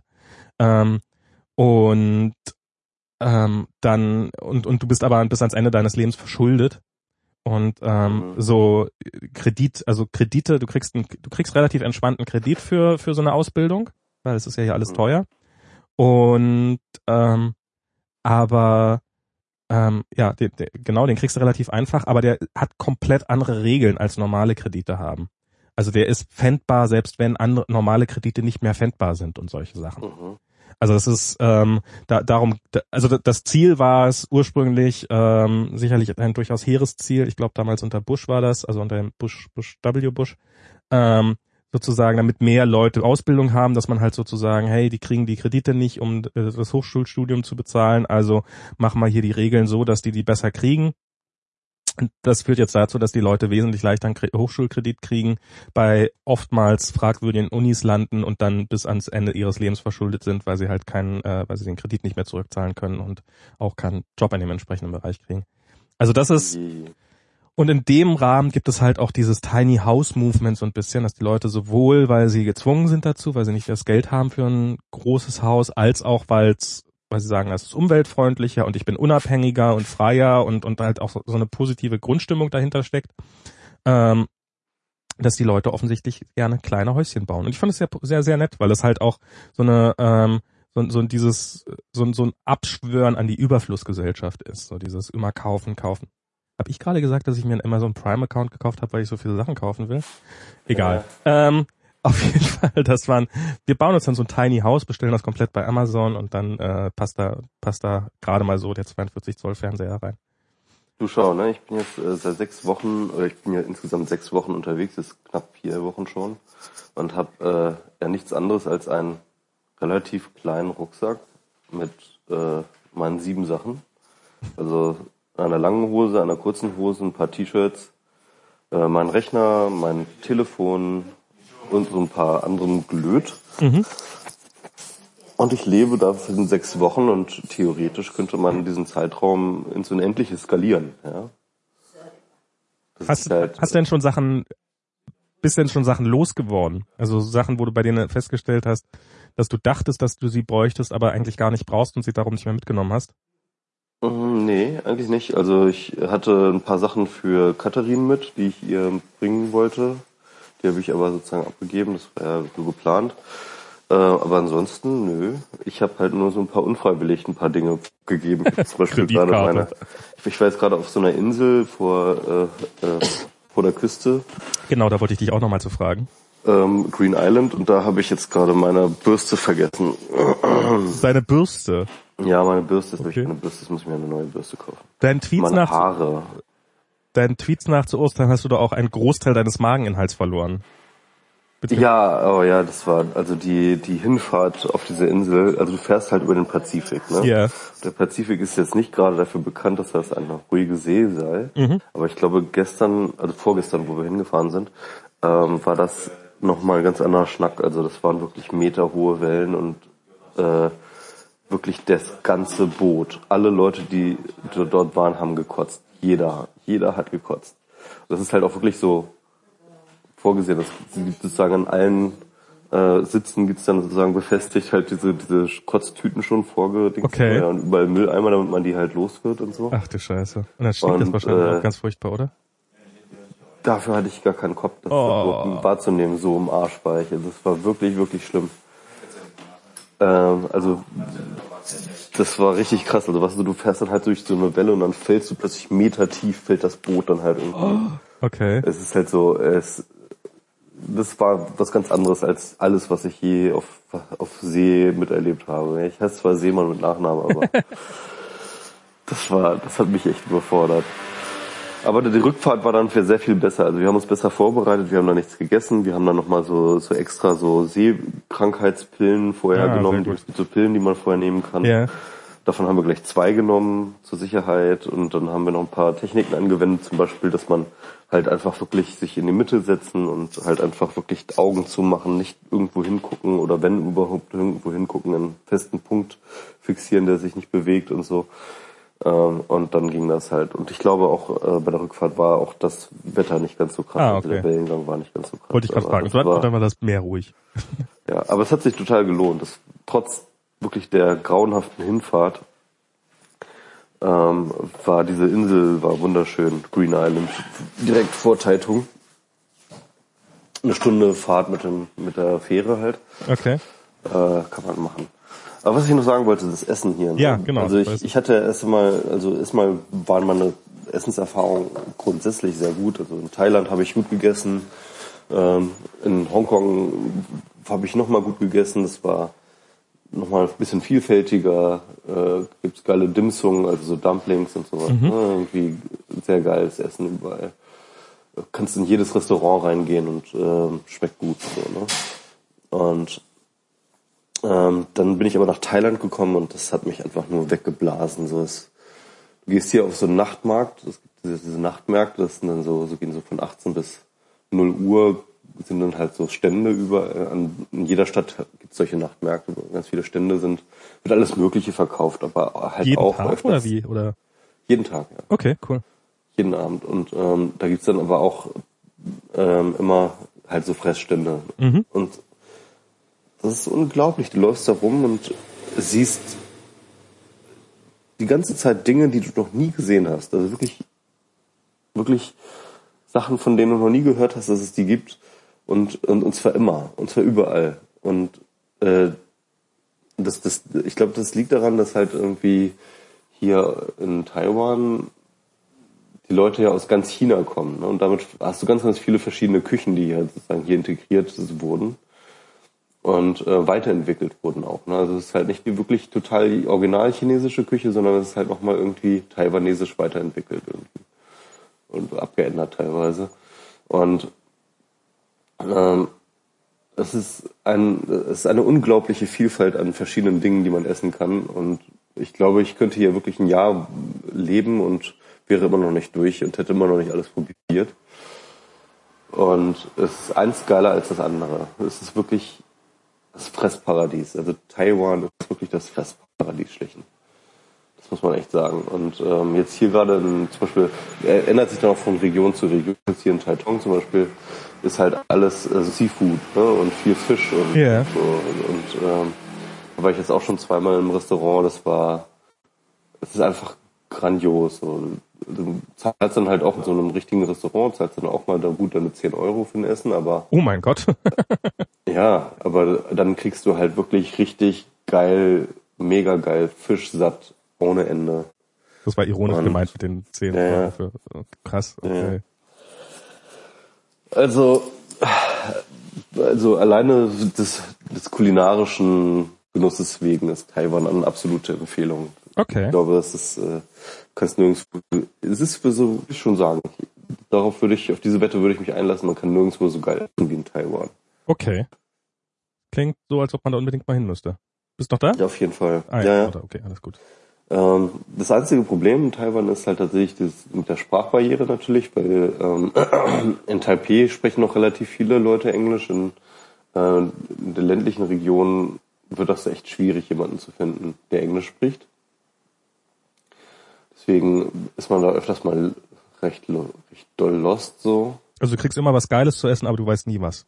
Genau, also du hast dann aber öfters mal haben sie dann auch englische Karten und Ah, im okay. Endeffekt kannst du dann halt auch öfters auf, auf die Bilder zeigen und sagen, Klar. jetzt das und dann sagst du einmal, so du zeigst einen Daumen für einmal, ja. Das heißt dann extra So. Ja, das heißt dann extra scharf mit. Nein. Ähm, also Schon äh, irgendwo was gesehen, so sowas, wo man sich klischeehaft total verekelt als Europäer? Also irgendwie Insekten oder äh, Skorpione oder irgendwie sowas? Ja, aber noch, aber das äh, wird nicht zubereitet. Ach so. Also, es gibt, äh, ich, also es gibt hier riesige Spinnen. Das ist echt eklig. Oh, du hast so ein Instagram-Bild gezeigt, ne? Ja, ja, ja, ich, wir waren gestern auf so einem Pfad dort auf dieser Green Island, äh, wollten wir so einen Wanderweg machen. Da haben wir irgendwann abgebrochen, weil zu viele Riesenspinnen im Weg waren, die Oh halt Gott. auch wirklich den kompletten Weg sozusagen mit Netz vollgesponnen haben, so dass man sich halt hin und wieder halt drunter durchbücken musste. Und äh, das eine oder andere Mal wären wir fast so reingelaufen in so, Ja. so, so eine Spinne, die halt wirklich handgroß ist, ja. Okay. Und äh, die tut, glaube ich, nichts. Sie ist nicht gefährlich oder so, aber das Ding willst du einfach nicht im Gesicht haben. Wer ist wir? Ach so, ich, äh, ja, ab und zu lernt man ja Leute kennen. Ich habe jetzt, äh, war ich auf Green Island, war ich jetzt mit so einem Ami und so einem, und so einem Ägypter. Also die beiden kannten sich schon vorher und dann habe ich die hier im Hostel kennengelernt und die wollten auch nach Green Island. Dann sind wir halt zu dritt gefahren. Ah, cool. Und dann haben wir halt eigentlich sozusagen zu dritt haben wir die, den Trip gemacht. Das war ganz geil. Also suchst du hin und wieder mal Leute zusammen. Ja, es ist nicht ganz einfach, weil wie gesagt, ähm, also äh, Taiwan ist ein beliebtes Touri das ist interessant, ne? Also Taiwan ist ein beliebtes äh, Touristenland. Ne? Machen viele Leute Urlaub. Nur halt nicht aus dem Westen. Okay. Ähm, die Leute, also es kommen ganz, ganz viele Chinesen hier zum Beispiel, zum, äh, also aus Festland China, die, hier, die hier Urlaub machen. Es kommen ganz viele Leute aus Japan, die hier Urlaub machen. Also ich bin, es gibt wirklich hier richtige, viel Urlaubsinfrastruktur, viele Urlaubsorte und fast nirgendwo, bin ich, wo ich bin, bin ich der einzige Tourist, aber ich bin ganz, ganz oft der einzige nicht-asiatische Tourist. Okay, krass. Und hier die beiden zum Beispiel, mit denen ich jetzt, äh, ne, der Ami und äh, der Ägypter, die sind beide auch keine richtigen Touristen gewesen, sondern die leben tatsächlich auf Taiwan. Ah, okay, cool. Also Ähm. die, die, die leben hier so für so ein paar Jahre oder? Ja, wahrscheinlich. Ja, also der, äh, der Ami ist halt irgendwie Englischlehrer in, in so einer Stadt hier in der Nähe. Und der, also die waren dann auch zum Urlaub machen jetzt in Taitung, aber, ne, wo, Mhm. aber sie arbeiten schon an Taiwan. Und äh, der, ähm, und der Ägypter war Ingenieur, ich glaube bei Nokia, Nokia Siemens oder so. Die haben hier irgendwie auch irgendwas Okay. Und, äh, ja. Beide super nett und ähm, aber beide halt äh, keine richtigen Touristen, sondern leben halt auf Taiwan und äh, ja, naja, und deswegen ist es echt super schwierig. Das war auch dann tatsächlich sehr einsam teilweise. Also wenn ich halt äh, zum Beispiel das, äh, diese Radtour ne, mhm. von äh, Hualien nach Taitung war wirklich wunderschön landschaftlich. Aber es waren halt auch einfach vier Tage, in denen ich halt mit keinem menschlichen Wesen in, mein, in einer Sprache kommunizieren konnte, die irgendjemand versteht. Ne? Also musste halt mit Händen und Füßen kommunizieren. Genau, und äh, dann reicht es halt gerade dann dafür, irgendwie ein Hotelzimmer oder, oder sowas zu bekommen. Ne? was ich dann halt ab und zu brauchte. Und der Rest war dann halt, ja, ich ziehe mich dann halt auf mein Zimmer zurück und gucke halt irgendwie Serien. Mhm. Ne? Es war schon sehr einsam die letzten, äh, diese vier Tage so. Weil ich halt doch, du triffst halt niemand, mit dem du reden kannst. Ne? Klar. Da war ich dann sehr froh, jetzt hier in Taitung dann halt die beiden da kennenzulernen und dann halt mit denen ein bisschen rum zu, äh, was, was zu machen, war dann wirklich eine sehr willkommene Abwechslung. Naja, und ähm, ja, das ist, man muss dazu sagen, es ist auch noch äh, sehr low season gerade hier. Es ist gerade nicht so viel los touristisch. Also ah, Nebensaison quasi. Genau. Okay. Und äh, deswegen ist halt eh weniger los. Vielleicht, also ich kann mir vorstellen, dass vielleicht in der Hauptseason, dass man da mehr äh, andere Touristen trifft, mit denen man sich unterhalten kann. Aber ich treffe jetzt hier auf sehr wenigen. Ich habe hab in äh, auf der Toruko-Schlucht habe ich auch noch mal zwei deutsche Mädels kennengelernt, die waren sehr nett. Aber das war dann halt auch nur einen halben Tag, den man miteinander verbringt, weil ich musste dann halt auch schon wieder weiter und äh, dann hat man halt auch immer nur sehr selten, dass man da auch mal dann zusammen irgendwie Pläne entwickeln kann oder so. Ja. Krass. Naja. Ja. Ich kann, äh, ich, ich finde es sehr lustig, wie sich hier meine äh, Kollegen, meine neuen, alle in der, in der äh, da, dadurch, dass man sich auf Facebook jetzt alle anfreundet, sieht man dann auch öfters mal, was die so machen und wie die jetzt hier so langsam alle anfangen, ihren amerikanischen Traum äh, zu leben. Also zum Beispiel ein Inder, der mit mir angefangen hat, der hat sich jetzt gerade ein Auto gekauft und ist sehr stolz auf dieses Auto. Und ähm, hat sein Profilbild auf Facebook abgeändert und zwar sieht man wirklich, man sieht das Auto und er steht irgendwo hinter dem Auto. Okay. so, so, sieht man so, wie, wie Leute teilweise äh, äh, andere Prioritäten in ihrem Leben haben als ich. Was ich aber auch naja. echt krass finde, also ein, ein Kollege von mir, der ist 18, der ist äh, ein sehr, sehr netter Mensch, unfassbar geschäftstüchtig, unfassbar, unfassbar äh, kommunikativ. Ähm, und der hat mir erzählt, der ist aus äh, Peru. Ähm, seine Eltern, äh, Quatsch, seine Vorfahren sind Deutsche, sind nach 1945 äh, nach Peru gegangen. Kann man sich ja mal grob überlegen, aus welchem Grund. Und was der mir, was, was mich bei dem echt vom Hocker oder was mich vom Hocker gehauen hat, äh, ist, der hat deutschen Pass. Der ist, äh, also der hat unter anderem, also er hat einen amerikanischen Pass und einen peruanischen Pass und einen deutschen Pass, weil äh, halt, wenn irgendwann mal die Urgroßeltern in Deutschland gelebt haben, dann ist man halt Deutscher. Und ja. ähm, das finde ich, also ich, ich ich gönne denen das vom ganzen Herzen. Ich finde ich finde es so, so unfassbar, dass äh, in Deutschland äh, teilweise Menschen in zweiter oder dritter Generation leben, die keine Deutschen sind. Ja, das ist ganz interessant. Und das in Deutschland geht es immer noch nach Blut. Genau. Also es geht immer noch Deutsch, Deutscher ist, wer deutsches Blut in sich hat. Dass das in der ja, halt Einrichtung halt so geht, absurd, das, das habe ich, das, das habe ich ja nun mittlerweile irgendwie mal langsam verarbeitet, aber dass man auch sozusagen, wenn man in dritter Generation, wenn man, also der hat bis vor einem halben Jahr war, da war er mal in Irland, ansonsten war der noch nie in Europa, also geschweige denn in Deutschland. Ähm, und in, in Deutschland war er bis heute nicht, ist aber trotzdem Deutscher. Also könnte jederzeit vorbeikommen und sagen, hallo, ich möchte gern wählen. Ähm, und äh, und äh, übrigens auch Hartz IV haben, bitte. Und eine Wohnung. Und, und ja. das finde ich, ähm, Voll. Schön, schön gehustet. Mal ja eine Markierung. Vielleicht. Sorry. Kein Problem. Ähm, hab schon für meine ganzen Huster hier über Markierung gesetzt. Also hoffentlich hört man die nachher alle nicht. Äh, ja. Und ähm, wie, wie, also dieses, das ist das Kopfschütteln über Deutschland äh, nimmt, nimmt stetig zu. Das ist sehr lustig. Ich würde mich selber dabei zu beobachten, wie ich äh, Europa oder äh, hier so die deutschen Diskurse immer weniger verstehe. Ich weiß ja. nicht, hast du überhaupt irgendwas mitbekommen, was in Deutschland los ist? Wahrscheinlich gar nicht, oder? Ähm, ja, schon. Also ich, ich ähm, abends äh, habe ich eigentlich relativ Zeit, viel Zeit immer so. Wenn es dunkel ist, kann ich ja meistens nicht weiter und mhm. dann äh, lese ich mir dann doch durchaus mal durch, was so passiert. Ähm, ist irgendwas Interessantes passiert? Überlege ich gerade. Ach, ich, äh, ich habe nur neulich, äh, ich weiß, dass irgendwas mit dem Leistungsschutzrecht war. Äh, ja, genau. Ich, ich, ich höre auch da mal noch Net, äh, Logbuch Netzpolitik und so. Ach so. Ja, es ist halt absurd. Also äh, Springer versucht halt jetzt gerade, sich als das große Opfer gegen Google darzustellen, weil ähm, Google sich an das Gesetz gehalten hat und äh, an das Leistungsschutzrecht und deswegen halt ähm, den, das Sniplet rausgenommen hat und die Bilder rausgenommen hat zu den Artikeln von Springer Medien oder von, von VG Wort Medien. Äh, nicht VG Wort, sondern VG Media wie Medien, ne? Ja. Yeah. Ähm, und deren Traffic, deren Google-Traffic dadurch eingebrochen ist. Ja? Sagen wie Sie jetzt, Google ist böse, wie zu erwarten war. Ja. Sagen Sie jetzt, Seht ihr, wie Google ihre Marktmacht gegen uns ausspielt, nur weil wir auf ein Gesetz pochen, das eingehalten wird, verlieren wir den Traffic. Es ist, es ist völlig absurd. Es ist, das ist so absurd, dass es irgendwie Kopfschmerzen bereitet. Und das war ganz interessant und auch lustig, irgendwie Linus und ähm, Tim dabei zuzuhören, wie sie das besprechen, weil Linus dann, glaube ich, ähm, zu Recht die Befürchtung äußert, dass sie mit dieser Argumentation trotzdem dennoch bei bestimmten Leuten auf äh, offene Ohren treffen. Ähm, und zwar vor allem auch Politiker, ja. die dieses absurde Gesetz ja überhaupt durchgemacht haben. Und Tim hat dann versucht, ähm, dagegen logisch zu argumentieren und äh, Linus hat den versucht, diesen Zahn immer wieder zu ziehen und sagte, Tim, vergiss es, du da kannst da nicht mit Logik kommen. Das ist ja, das ist und, ja, das ist ja, glaube ich, sowieso. Das ist halt so dieses. Also ich bin ja der Meinung, ich bin ja der Meinung, das muss ich vielleicht mal sagen, ich bin ja der Meinung, man könnte vielleicht aufgrund der Eigenlogik des Leistungsschutzrechts eine eigene Philosophie entwickeln. Aha.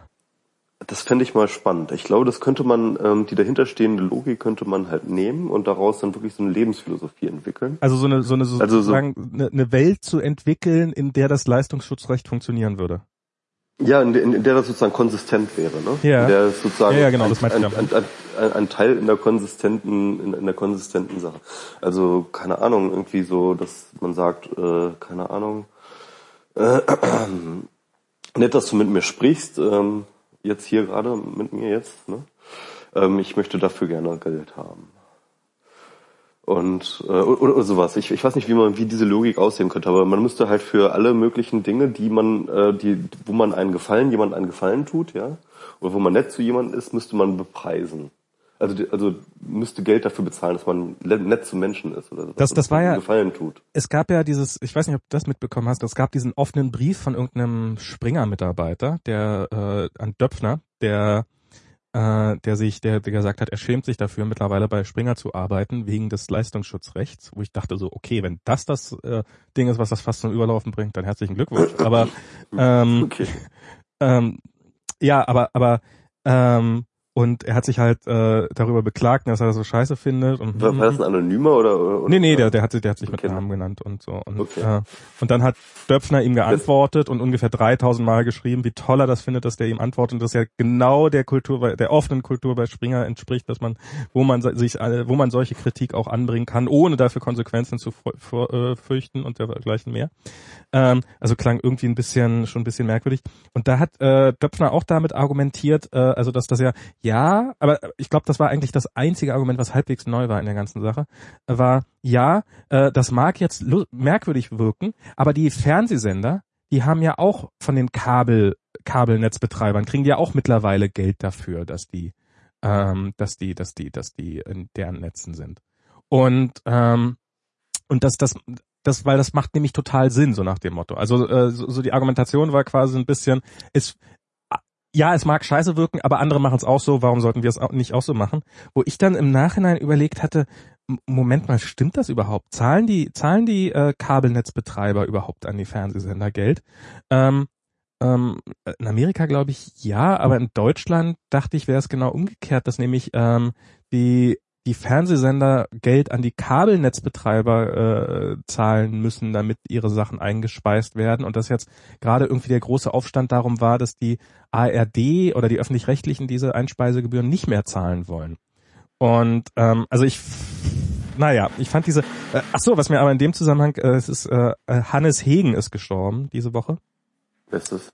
Ähm, das war genau genau, das war äh, kannst nicht kennen, weil du bist kein Ossi. Ähm, der hat die Mosaik-Comics erfunden, die es im Osten gab. Und ähm, also es gab die Digiducks, äh, das war so eine Comicserie, also es waren halt Dick, Duck und Digiduck, das waren die drei Helden dieser Comics. Und ich habe die Tick, Trick und Track oder was? Ähm, nee, es waren keine Enten, sondern es waren Menschen und ähm, sie sind durch die äh, sie sind äh, durch die Welt und durch die Zeit gereist.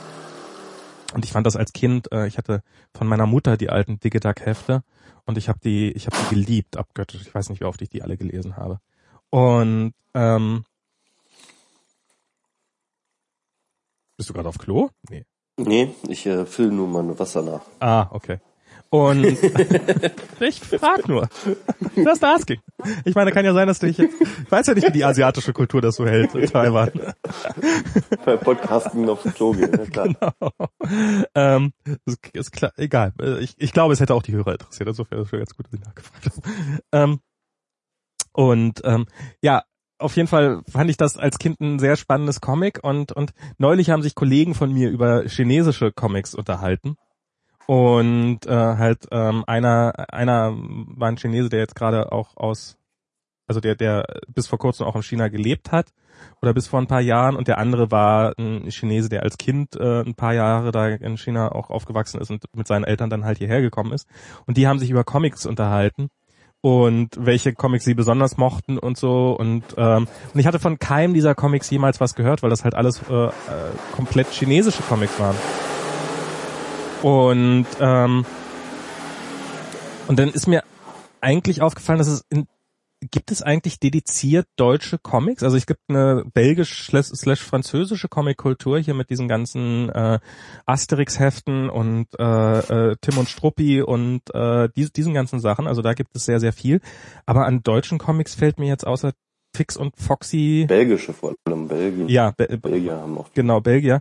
Aber so an deutschen Comics fällt mir da eigentlich nicht so irre viel auf. Und das ist und jedenfalls keine, jedenfalls keine so, keine so populären Sachen. Ne? Keine, keine so richtig populären Sachen. Und ich habe so ein bisschen den Eindruck, dass es äh, irgendwie, dass das ähm, so, so, so Deutschland ist halt so ein, so ein Land, wo das dem Neuen doch erstmal immer ein bisschen negativ gegenübergestellt wird. Also Comics waren ja durchaus in Deutschland nicht gerade populär. Äh, so von wegen, ja, die verderben ja die Jugend und bleißt der Teufel was und die sollen doch lieber lesen und hm, hm, hm. Und das funktioniert dann auch bis zu einem gewissen Grad, dass man diese Kultur dann zurückhält, sozusagen, dass man dafür sorgt, dass sie nicht entsteht. Und dann irgendwann 20 Jahre später stellt man fest, dass es, äh, dass es ja totale Mainstream-Kultur geworden ist, aber halt nichts davon aus Deutschland stammt. Und dann fängt man halt wieder an, darüber sich aufzuregen, dass davon ja nichts aus Deutschland stammt. Und so ein bisschen habe ich das Gefühl, dass wir genau an dieser Schwelle jetzt gerade mit Internetunternehmen sind. Nämlich, dass man erstmal am Anfang halt gesagt hat, so, nee, brauchen wir alles nicht und, hm, hm, und geht mal alle weg und äh, braucht doch keiner. Digitalisierung ist böse. Digitalisierung ist böse. Bist doch nicht der Auffassung. Und, und da bist du doch noch nicht, du bist doch nicht der Auffassung, dass das vorbei ist. Das ist immer noch die Haltung. Na, na, natürlich ist das äh, bis zu einem gewissen Grad, aber mittlerweile entsteht auch so dieses. Aber wir müssen doch dafür mal sorgen, dass ja auch deutsche Firmen gefälligst mal langsam da in den. In, Hallo. In, in, hallo, bist noch? Ich kann dich noch hören. Nee, jetzt kann ich dich nicht mehr hören. Doch. Uh. Bist noch da? Jetzt, jetzt höre ich dich wieder. Okay, dann war ich ja. kurz weg.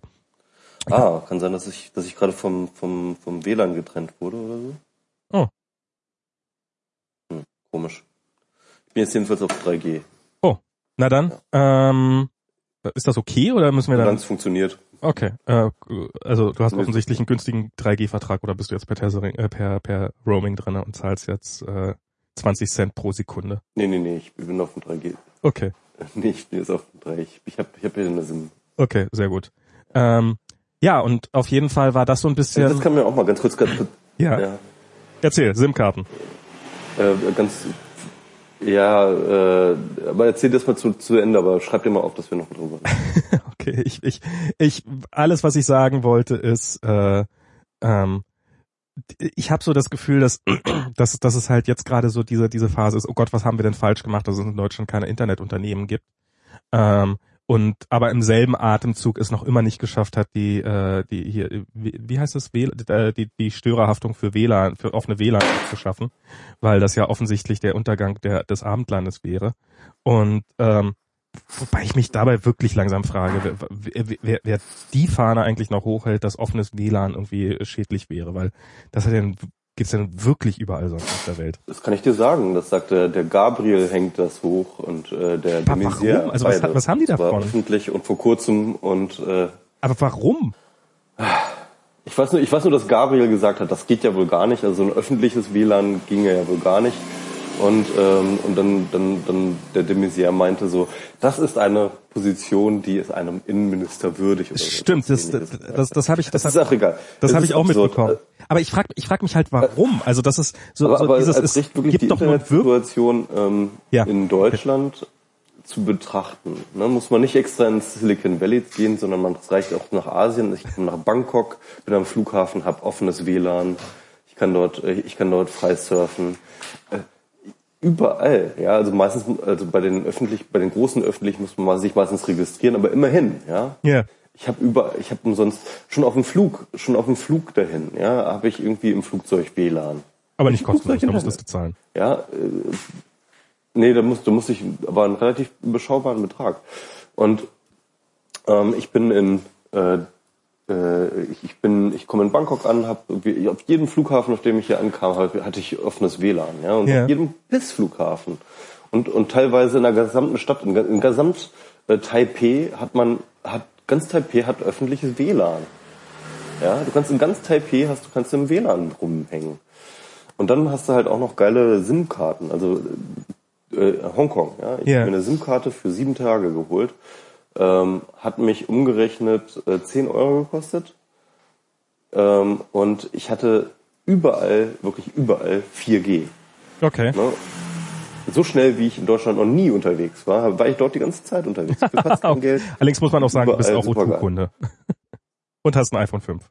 Ich bin O2-Kunde. Aber 4G ist übrigens äh, äh, jetzt nur, also 4G hast du in Deutschland mit ziemlicher Sicherheit auch. Weil das ist nämlich eigentlich, in Deutschland heißt das bloß nicht, da heißt, da wird das unter 3G mit verbucht. Also das ist HSDPA, Ah, okay. ist glaube ich. Ja, das war auf jeden Fall Hölle schnell. Ja, ja, also das ist, das, das, Nee, ich habe hier nämlich auch öfters mal 4G und, HCPA. und 4G ist nämlich eine Stufe unter LTE. Also ist sozusagen noch dazwischen. Aber ja, das ist Na äh, gut, okay. Über schnelles. Also ich habe halt hier ähm, und, und hier habe ich zumindest und, und hier auf Taiwan habe ich auch teils, teilweise mitten in den Nationalpark stehst du auf, stehst du auf dem Berg, ja, und hast Ja. 3G. Kein Problem.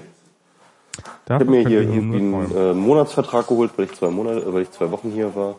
Kann ich jetzt eigentlich nochmal zurückgeben, die Karte oder an jemanden weitergeben, die SIM-Karte. Na egal, auf jeden Fall hier auch ohne Probleme. Ähm, überall äh, 3G und überall auch WLAN. Äh, in Unterkünften ist totaler Standard, dass man da natürlich irgendwie nochmal ein WLAN hat. So. Also, also wirklich diese, diese, die Internetversorgungssituation, die öffentliche Internetversorgungssituation in Deutschland ist so grauenhaft, dass selbst Entwicklungsländer Deutschland in der Hinsicht komplett abgehängt haben. Das ist, ich Das ist eigentlich nicht mehr, Ich habe neulich so gehört, ist, ja, ist wirklich wirklich grauenhaft. grauenhaft. Ich habe neulich gehört, dass in Indien, Indien jetzt in jedes Dorf äh, Fiber äh, verlegt wird. Also die haben teilweise noch nicht mal, die haben noch nicht mal Strom da, aber aber ähm, schnelles Internet wird überall in jedes Kaff hingelegt. Und in Deutschland wird halt noch die, ja, äh, ja, ja der Markt wird schon richten. Das ist, äh, ich meine, es ist, ist ja in Amerika hier nicht ich glaube besser. ganz ehrlich, wenn man die Telekom zerstören würde, wenn, ich glaube, ich glaube ganz ehrlich, wenn man die Telekom zerstören würde ähm, und neu aufbauen würde, dann bräuchte man nicht mal mehr Zusatzkosten geben, sondern dann würde einfach alles, äh, dann, dann würden sie es innerhalb von einem Jahr hinbekommen, alles besser zu machen. Ich glaube, es ist wirklich, es sind wirklich die selbstgefälligen, äh, sich selbst verwaltenden äh, Lobbyriesen, die da halt nur irgendwie ähm, alle in Geiselhaft nehmen, um mehr Geld aus der Bundesregierung rauszu rauszuquetschen für mehr Breitband. Das ist der einzige Grund, warum wir so unterversorgt sind. Ich glaube, man muss diese Unternehmen zerstören und dann hätte man sofort, ähm, hätte man sofort eine, eine, Bess eine Besserung. Wobei man ja sagen muss, hier in Amerika Ich glaube wirklich, Ist wir es sind ja in auch nicht besser? Geiselhaft. Wir sind in Geiselhaft. Deutschland ist in Geiselhaft. Ja, das ist ähnlich. Also hier, hier ist es ja, ähnlich hier ist es ja auch. relativ ähnlich. Hier gibt's ja auch die, die paar großen, der äh, ironischerweise der, der Dienst, der ja hier so gerade bei den Mobilfunkprovidern ist ein bisschen anders und ein bisschen besser macht, ist ausgerechnet T-Mobile. Ähm, aber Mhm. richtig günstig ist das hier alles nicht. Also es gibt, wenn man, ich habe eine T-Mobile SIM, wenn man sich bei Walmart eine kauft, da gibt's wohl welche für 30 Dollar im Monat, äh, mit denen man dann irgendwie, ich glaube, immerhin 5 Gigabyte hat oder sowas. Äh, aber ansonsten normalerweise, wenn man einfach in T-Mobile-Laden geht, dann ist man mindestens äh, 50 Dollar für einen Monat los. Also es ist so richtig über, überragend billig ist das, ist das hier alles nicht. Äh, was hier halt unfassbar weit verbreitet ist, dass man irgendwie so äh, Four Lines für 100 Dollar im Monat. Also dass man sozusagen, du kriegst für deine gesamte Familie SIM-Karten und das kostet dich dann 100 Dollar im Monat und dann sind dann ist, ist dann eigentlich fast alles unbegrenzt dabei.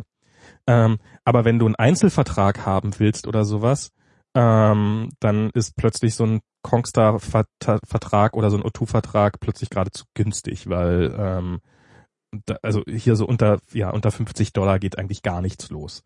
Und ähm, da hast du dann zwar auch alles, mhm. also kannst du telefonieren so viel du willst und texten so viel du willst, wer auch immer das brauchst und hast halt relativ okaye Datentarife, also eben mindestens, ich glaube, ein, ein bis drei Gigabyte oder sowas. Aber äh, gerade T-Mobile ist halt, also hier in der Bay Area überhaupt gar kein Problem. Ähm, aber sobald du wirklich so ein bisschen aus der Gegend raus bist und so irgendwie ein bisschen in die Berge reinfährst oder sowas, hast du sofort kein Netz mehr. Also nicht, nicht nur kein, kein, kein 3G oder kein LTE, sondern wirklich schlicht und ergreifend kein Netz. Und das ist, äh, ja, also das, das ginge hier alles definitiv deutlich besser. Ja. Ja. Ja, ja, das ist alles äh, schlimm auf jeden Fall. Schlimm, ja, schlimm, äh, schlimm. Also Deutschland, Deutschland ist ein digitales Entwicklungsland und das wird sich, äh, das ist sowohl Infrastruktur gilt das als auch von der gesamten Denke her.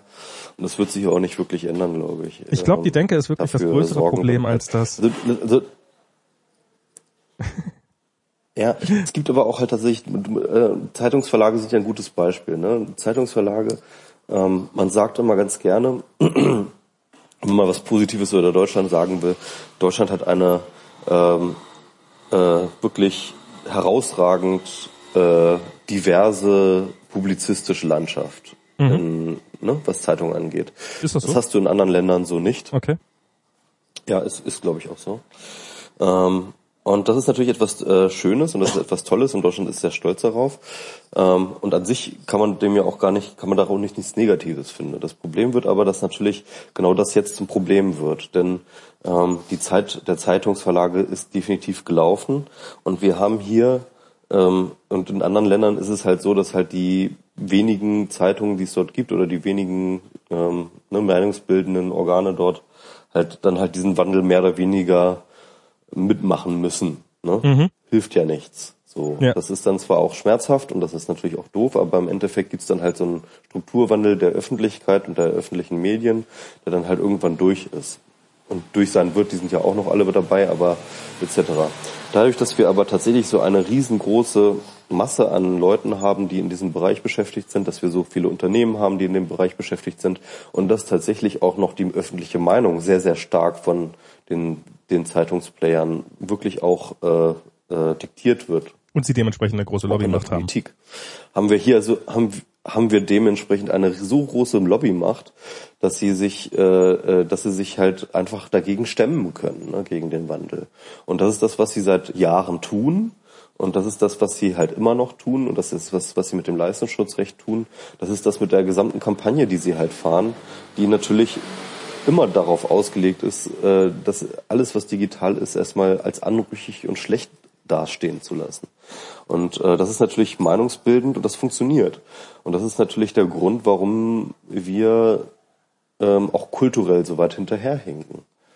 Das sind einfach die alten Giganten, die ihre, die ihren Platz nicht aufgeben wollen. Ich habe hier von verständlicherweise ist jetzt ja hier nicht vorzuwerfen. Wer, wer, wer, wer stirbt denn schon gerne? Ne? Ich, ich habe äh, hier neulich so ein Interview gelesen ähm, ähm, in, bei horizont.at. Ähm, und zwar war das mit dem, wer ist das? Medienprofessor und ich glaube, der ist auch irgendwie Leiter des äh, von der Torheit der Gratiskultur. Ähm, wirklich nochmal ein schön alt, äh, alt, altmodisches Wort direkt im, im, im, Titel benutzt. Klare Worte von Medienprofessor oh, ja. Christoph Fasel zu Zeitung, Zielgruppen und journalistischer Qualität. und das ist so ein Interview, äh, was halt der Horizont, also im Wesentlichen, äh, ich weiß gar nicht, äh, es hat eine, das Interview hat eine Frau geführt. Also äh, ich, ich habe mir beim Lesen, das steht leider erst ganz unten, ich habe mir beim Lesen vorgestellt, wie zwei alte Männer dastehen und die Welt beschimpfen, äh, weil sie nicht so ist, wie sie sein sollte, aus ihrer Perspektive. Ähm, also es geht halt darum, dass äh, wirklich so gerade ja die, die Lokalzeitung, wie wichtig die doch sei und dass ja nur die Lokalzeitung Qualität liefern könnte und äh, außer Lokalzeitung gibt es doch gar nicht und dieser ganzen Information aus dem Internet, der kann man doch nun wirklich nicht vertrauen und haltet euch doch an eure gute Lokalzeitung. Und äh, die sich, also dieses ganze Interview ist wirklich ein sich gegenseitig nur darin bestärken, ähm, dass das ja auch äh, und und wie schlimm doch dieses ganze Internet sei. Ist, ja. Und ich habe mir diesen Artikel durchgelesen. Das hat, der, vor zwei Jahren hat er doch die gleiche Geschichte noch erzählt mit äh, Zeitungen generell, eben nicht nur Lokalzeitungen, sondern Zeitungen generell. Und jetzt, wo es den, wo es den Zeitungen langsam dreckig geht, den überregionalen und und die Printangebote immer schwächer werden, da, da, da schiebt er dann halt immer noch das Lokalangebot vorneweg. Ähm, und ich habe ich hab mich gefragt, ähm, ist der Typ glaub, also ich meine, glauben die das ernsthaft oder ist denen einfach so, okay, bis zur Rente reicht's noch? Ähm, und ich verstehe es nicht. Ich verstehe das geht ja nicht bis zur Rente, das geht ja nicht, geht ja nicht. Naja, ich meine, die, sind doch, ich meine, der ist, eine, der ist jetzt Podcast, Podcast-Empfehlung. Was? Äh, ja. Du hast eine Podcast-Empfehlung. Ist egal. Ähm, äh, ja, genau, eine Podcast-Empfehlung. Und zwar der letzte Neunetzcast ist wirklich, wirklich sehr, sehr hörenswert. Okay. Ähm, Johannes Kleske und Marcel Weiß reden dort über die Zukunft des Journalismus. Und zwar nicht auf die Art und Weise, wie ähm, das häufig geschieht in Deutschland mit irgendwie, oh Gott, das ist alles so schlimm und äh, wie können wir ein neues Geschäftsmodell und so und wird das überhaupt noch finanzierbar sein? Also dieses typische negative mhm. Weglagen, sondern sie schauen sich einfach wirklich an, was so passiert.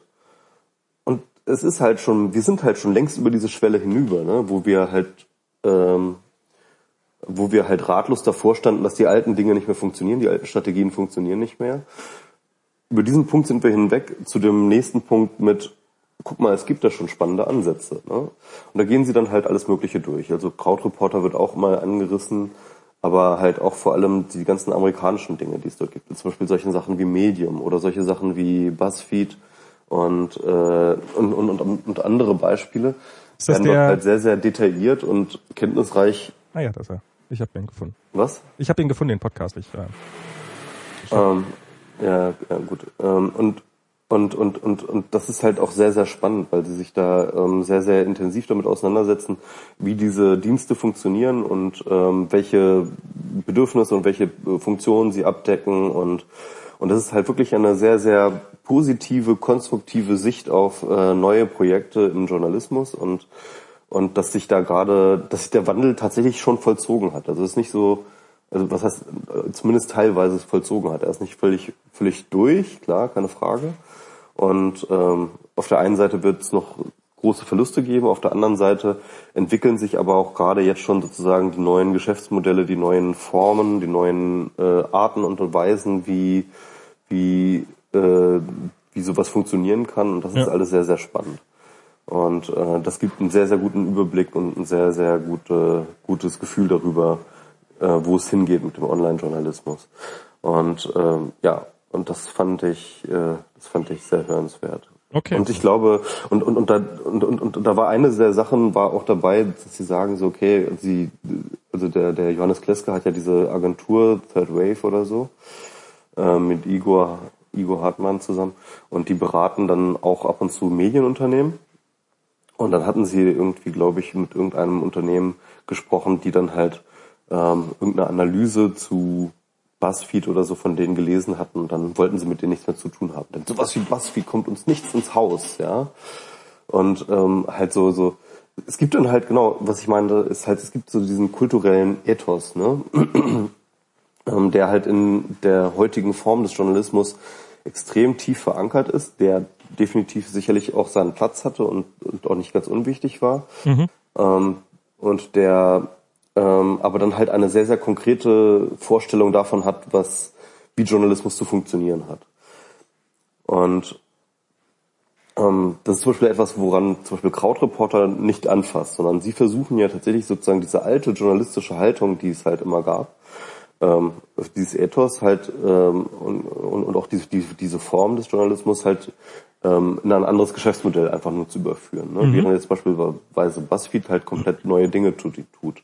Machen halt datengetriebene Auswertungen. Also ja. bei BuzzFeed ist halt ist halt der Feedback-Kanal und ähm, die, die Tools zur äh, Messung von ähm, äh, von wie interagiert wird mit dem Content, ne, ist halt zum Beispiel integraler Bestandteil. Ja, und das ist zum Beispiel etwas völlig anderes. War, glaube ich, die erste Firma. Ich, ich glaube, ich, ich fürchte, äh, ähm, ich glaube, ich glaube, wir sind jetzt ein bisschen ja. auseinander, dass jetzt die Latenz doch wieder größer geworden ist. Ähm, wahrscheinlich wegen wegen 3G. Ähm, sein, ja. Bei BuzzFeed wollte ich nur kurz dazwischen sagen, da werden ja Überschriften AB getestet. Also das heißt, ähm, mal kurz zu sagen, dass ähm, es gibt so und so viele Versionen einer jeden Überschrift eines Artikels ähm, und dann wird halt geguckt, welche Überschrift funktioniert also ich glaube, da guckt niemand wirklich mehr drüber, sondern wird halt, dann testet das System automatisch, welche Überschrift funktioniert bei welcher Zielgruppe am besten und liefert dann von da ab diesen Artikel mit dieser Überschrift aus. Und ähm, also das ist was. Das ist ein Hochkom was, ja, das wäre undenkbar in. Genau, das ist so ein hochkomplexes System, das, äh, wir haben jetzt echt krasse Latenz dran. Sorry, aber auf jeden Fall, ähm, äh, das beschreiben Sie ganz gut, also wie das funktioniert ähm, im, im Backend. Und das Interessante ist ja, dass solche Seiten wie Heftig.co mhm. ähm, dann aber halt tatsächlich nichts anderes machen als ein Cargo-Kult. Das heißt, sie sehen, was halt Buzzfeed bei Buzzfeed rauskommt an Überschriften und nehmen das ähm, und, und, und probieren das aus. Und das funktioniert dann halt tatsächlich auch ganz gut, weil der Algorithmus halt rausgefunden hat, dass es ganz gut funktioniert. Das Problem ist aber, dass ähm, BuzzFeed ähm, dahinter natürlich eine Technik hat, die dann halt das Feedback misst. Und wenn halt irgendwann diese Überschriften nicht mehr gut funktionieren, sondern andere Überschriften besser funktionieren, dann kann, dann kann sich BuzzFeed anpassen und heftig CO muss warten, bis BuzzFeed sich angepasst hat, um zu wissen, welche Überschriften jetzt, welche Arten von Überschriften jetzt funktionieren. Ne? Das ist halt das Interessante daran. Also es ist halt das eine, das eine ist halt wirklich so eine datengetriebene Geschichte. Das andere ist halt so ein Cargo-Kult davon, also nur die Oberfläche ge, ge, ge, geklaut. Das finde ich, ich habe jetzt, äh, hier ist jetzt die neueste Staffel von The Newsroom, hat ja angefangen. Und ähm, da habe ich mir jetzt neulich die erste Folge angeguckt. Und da ging es mir auch so ein bisschen darum, also ich finde, das passt ganz gut zu dem, dass eigentlich jetzt gerade am Anfang der dritten Staffel sozusagen wird dieser Kampf zwischen, äh, zwischen, oh mein Gott, die unverlässliche Quelle aus dem Internet und dann auf der anderen Seite aber dieses, äh, dieses, aber nein, wir müssen mindestens zwei Bestätigungen für jede Quelle haben und wir müssen das und das haben und bevor, davor berichten wir gar nicht darüber und weil wir, wir haben ein Ethos als Journalist Journalisten und als Fernsehreporter. Und wir machen nicht einfach nur die News und berichten, was alle erzählen, sondern wir berichten das, was wahr ist und so. Und das ist, das hat ehrlich gesagt, äh, hat diese ganze Serie bei mir jetzt mit der ersten Folge, ähm, also ich war jetzt vorher schon immer so ein bisschen so, na ja, ist ein bisschen sehr viel Pathos, ähm, aber jetzt, dass ich so denke, ach komm, das ist irgendwie, das ist vorbei. Und eigentlich ist, merkt man eigentlich gerade, dass so äh, bei dieser, bei dieser, äh, bei dieser ersten Newsroom-Folge, also es ging darum um die Anschläge in Boston Osten. Und es ging darum, dass halt auf Twitter sehr viele Gerüchte, ähm, Gerücht, Gerüchte äh, äh, verbreitet werden und mit massiver Geschwindigkeit und sich durchsetzen und bla bla bla und dass sie halt nicht darüber berichten wollen, solange äh, solange sie keine Bestätigung haben, kann man ja erstmal so als Grund als Grundproblem meinetwegen gerne hinstellen ähm, dass, dass, dass das aber eben ein echtes Problem ist, dass halt diese Gerüchte unterwegs sind und wenn ihr sie im Fernsehen nicht äh, bearbeitet oder erwähnt oder was auch immer, finden sie trotzdem ohne euch statt. Und ähm, das, das, das ist so, so dieses, dieses, ihr habt die heute Deutungshoheit schon schon lange verloren. Das, das finde ich, kann man in dieser ersten Newsroom-Folge äh, eigentlich ganz hübsch sehen. Und ich glaube, das ist sowas, was, äh, was halt so dieses dieses Selbstverständnis, äh, also äh, ja, wo sich, wo sich dieses journalistische Jetzt hat's gerade geklingelt, weil meine Tante angerufen Hallo? hat, ohne vorher. Hallo? Jetzt hat's. Hörst du mich noch? Ja, ich höre dich noch, ja. Okay, jetzt hat's äh, gerade äh, meine Tante hat probiert anzurufen, weil ähm, die es vorher nie schafft, mal eine Nachricht zu, zu schreiben. Das muss man alten Menschen beibringen, dass man dass man nicht nur anrufen kann, sondern vorher noch, oder älteren Menschen, sondern vorher noch äh, Termin braucht. Äh, dass man einfach mal vorher, hey, kannst, hast du gerade Zeit? Ja. Also ähm, ich, ich finde, ich, ich fand äh, Newsroom, ich habe nur eine Folge gesehen und die war mir schon zu pathetisch, dass ich Ja, da ja. irgendwie aufgehört habe. Ja. Aber was ich gerade auch, auch in, dem, Hin- in der Hinsicht ganz äh, interessant finde, ist gerade diese äh, Diskussion um, ähm, um diese ja, äh, sag ich mal, Ukraine-Berichterstattung. Ja. Im Großen und Ganzen hängt sich das viel daran auf und wir haben uns auch schon drüber geredet. Stefan Niggemeier hatte da jetzt letztens einen schönen Text zu, wo er ähm, darüber schreibt, dass er selber zwar nicht so den Einblick hat in diese ähm, in diesen Konflikt um ähm, Ukraine und so weiter und so fort, dass aber der Vorwurf, der, sag ich mal, den Mainstream-Medien gemacht wird, dass ähm, der ähm, dass, dass die sehr einseitig gegen äh, Russland äh, berichten, ähm, dass, dass dieser Eindruck, dass er dem, dass er sich dem auch nicht erwehren kann. Ne? Und Stefan Niggemeier gehört sicherlich nicht zu den Verschwörungstheorien-Lunis, die da auf Montagsdemos rumhängen. Und, ähm, und ich muss ihm auch dabei zustimmen. Also das Ja. haben wir, glaube ich, auch schon immer gesagt, dass halt tatsächlich, ähm, dass, dass tatsächlich äh, diese, dass halt tatsächlich in den West, in, in unseren, zumindest in den deutschen Medien, äh, die, die äh, sehr einseitig berichtet, berichtet wird. Da muss jetzt nicht unbedingt eine Steuerung hinterstehen und da steht nicht die CIA hinter oder die FED oder so etwas, sondern das hat vielleicht dann auch einfach kulturelle Gründe.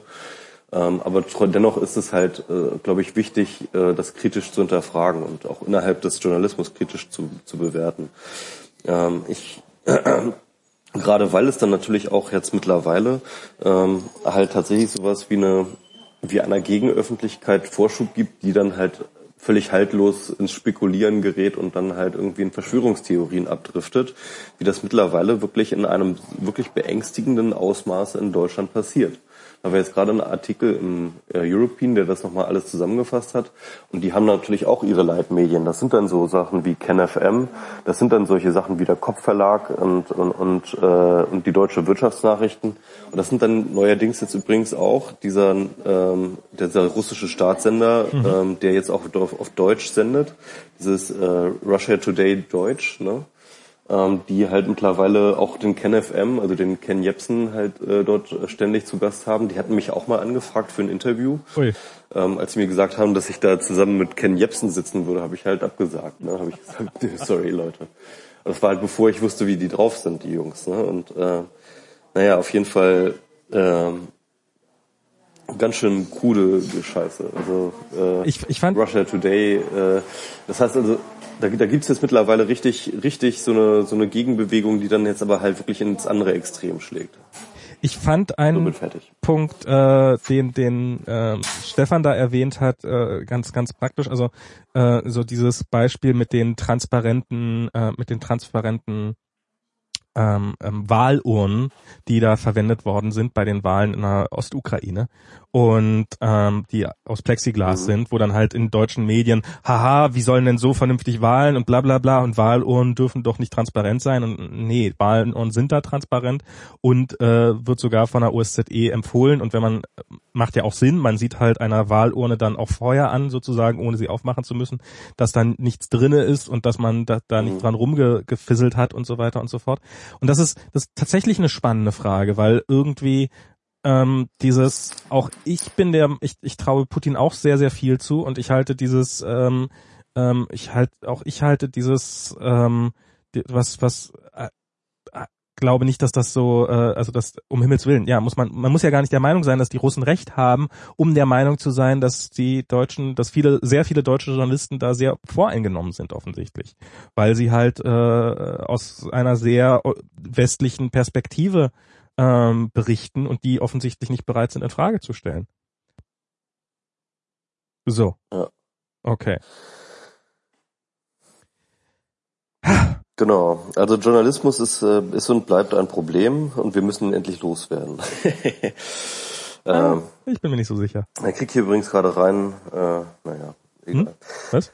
Äh, ja, wollen wir das jetzt mal äh, für, für heute belassen? Ich glaube, wir haben jetzt auch knapp zwei Stunden wieder voll. Eine Stunde, ja, fast. Gut, super. Genau. Dann Super, und den nächsten Podcast machen wir dann wieder, wenn ich, wenn ich in Deutschland zurück bin. Ah, okay, gut. Dann ähm, sehen wir mal zu, dass wir bis dann wieder mit schlechtem Internet sozusagen, ähm, nicht so gut wie jetzt aus Taiwan. Ich hoffe, die Qualität war jetzt bei, besser als beim letzten Mal. Ich, ich mache jetzt einfach meinen Abschluss, weil die Latenz ist gerade, glaube ich, relativ hoch. Insofern ähm, und und ich ja ähm, insofern ähm, vielen Dank fürs Zuhören. Äh, bis zum nächsten Mal. Dann wieder Michi aus Deutschland und ich weiterhin aus Kalifornien und dann hoffentlich auch wieder mit Livestream und äh, zu einer mal gucken. Für, für mich wahrscheinlich scheißigeren, aber für euch alle besseren Zeit. Ähm, insofern vielen Dank, Michi, und bis zum nächsten Mal. So, jetzt kannst du mal Tschüss sagen. Tschüss. Ciao.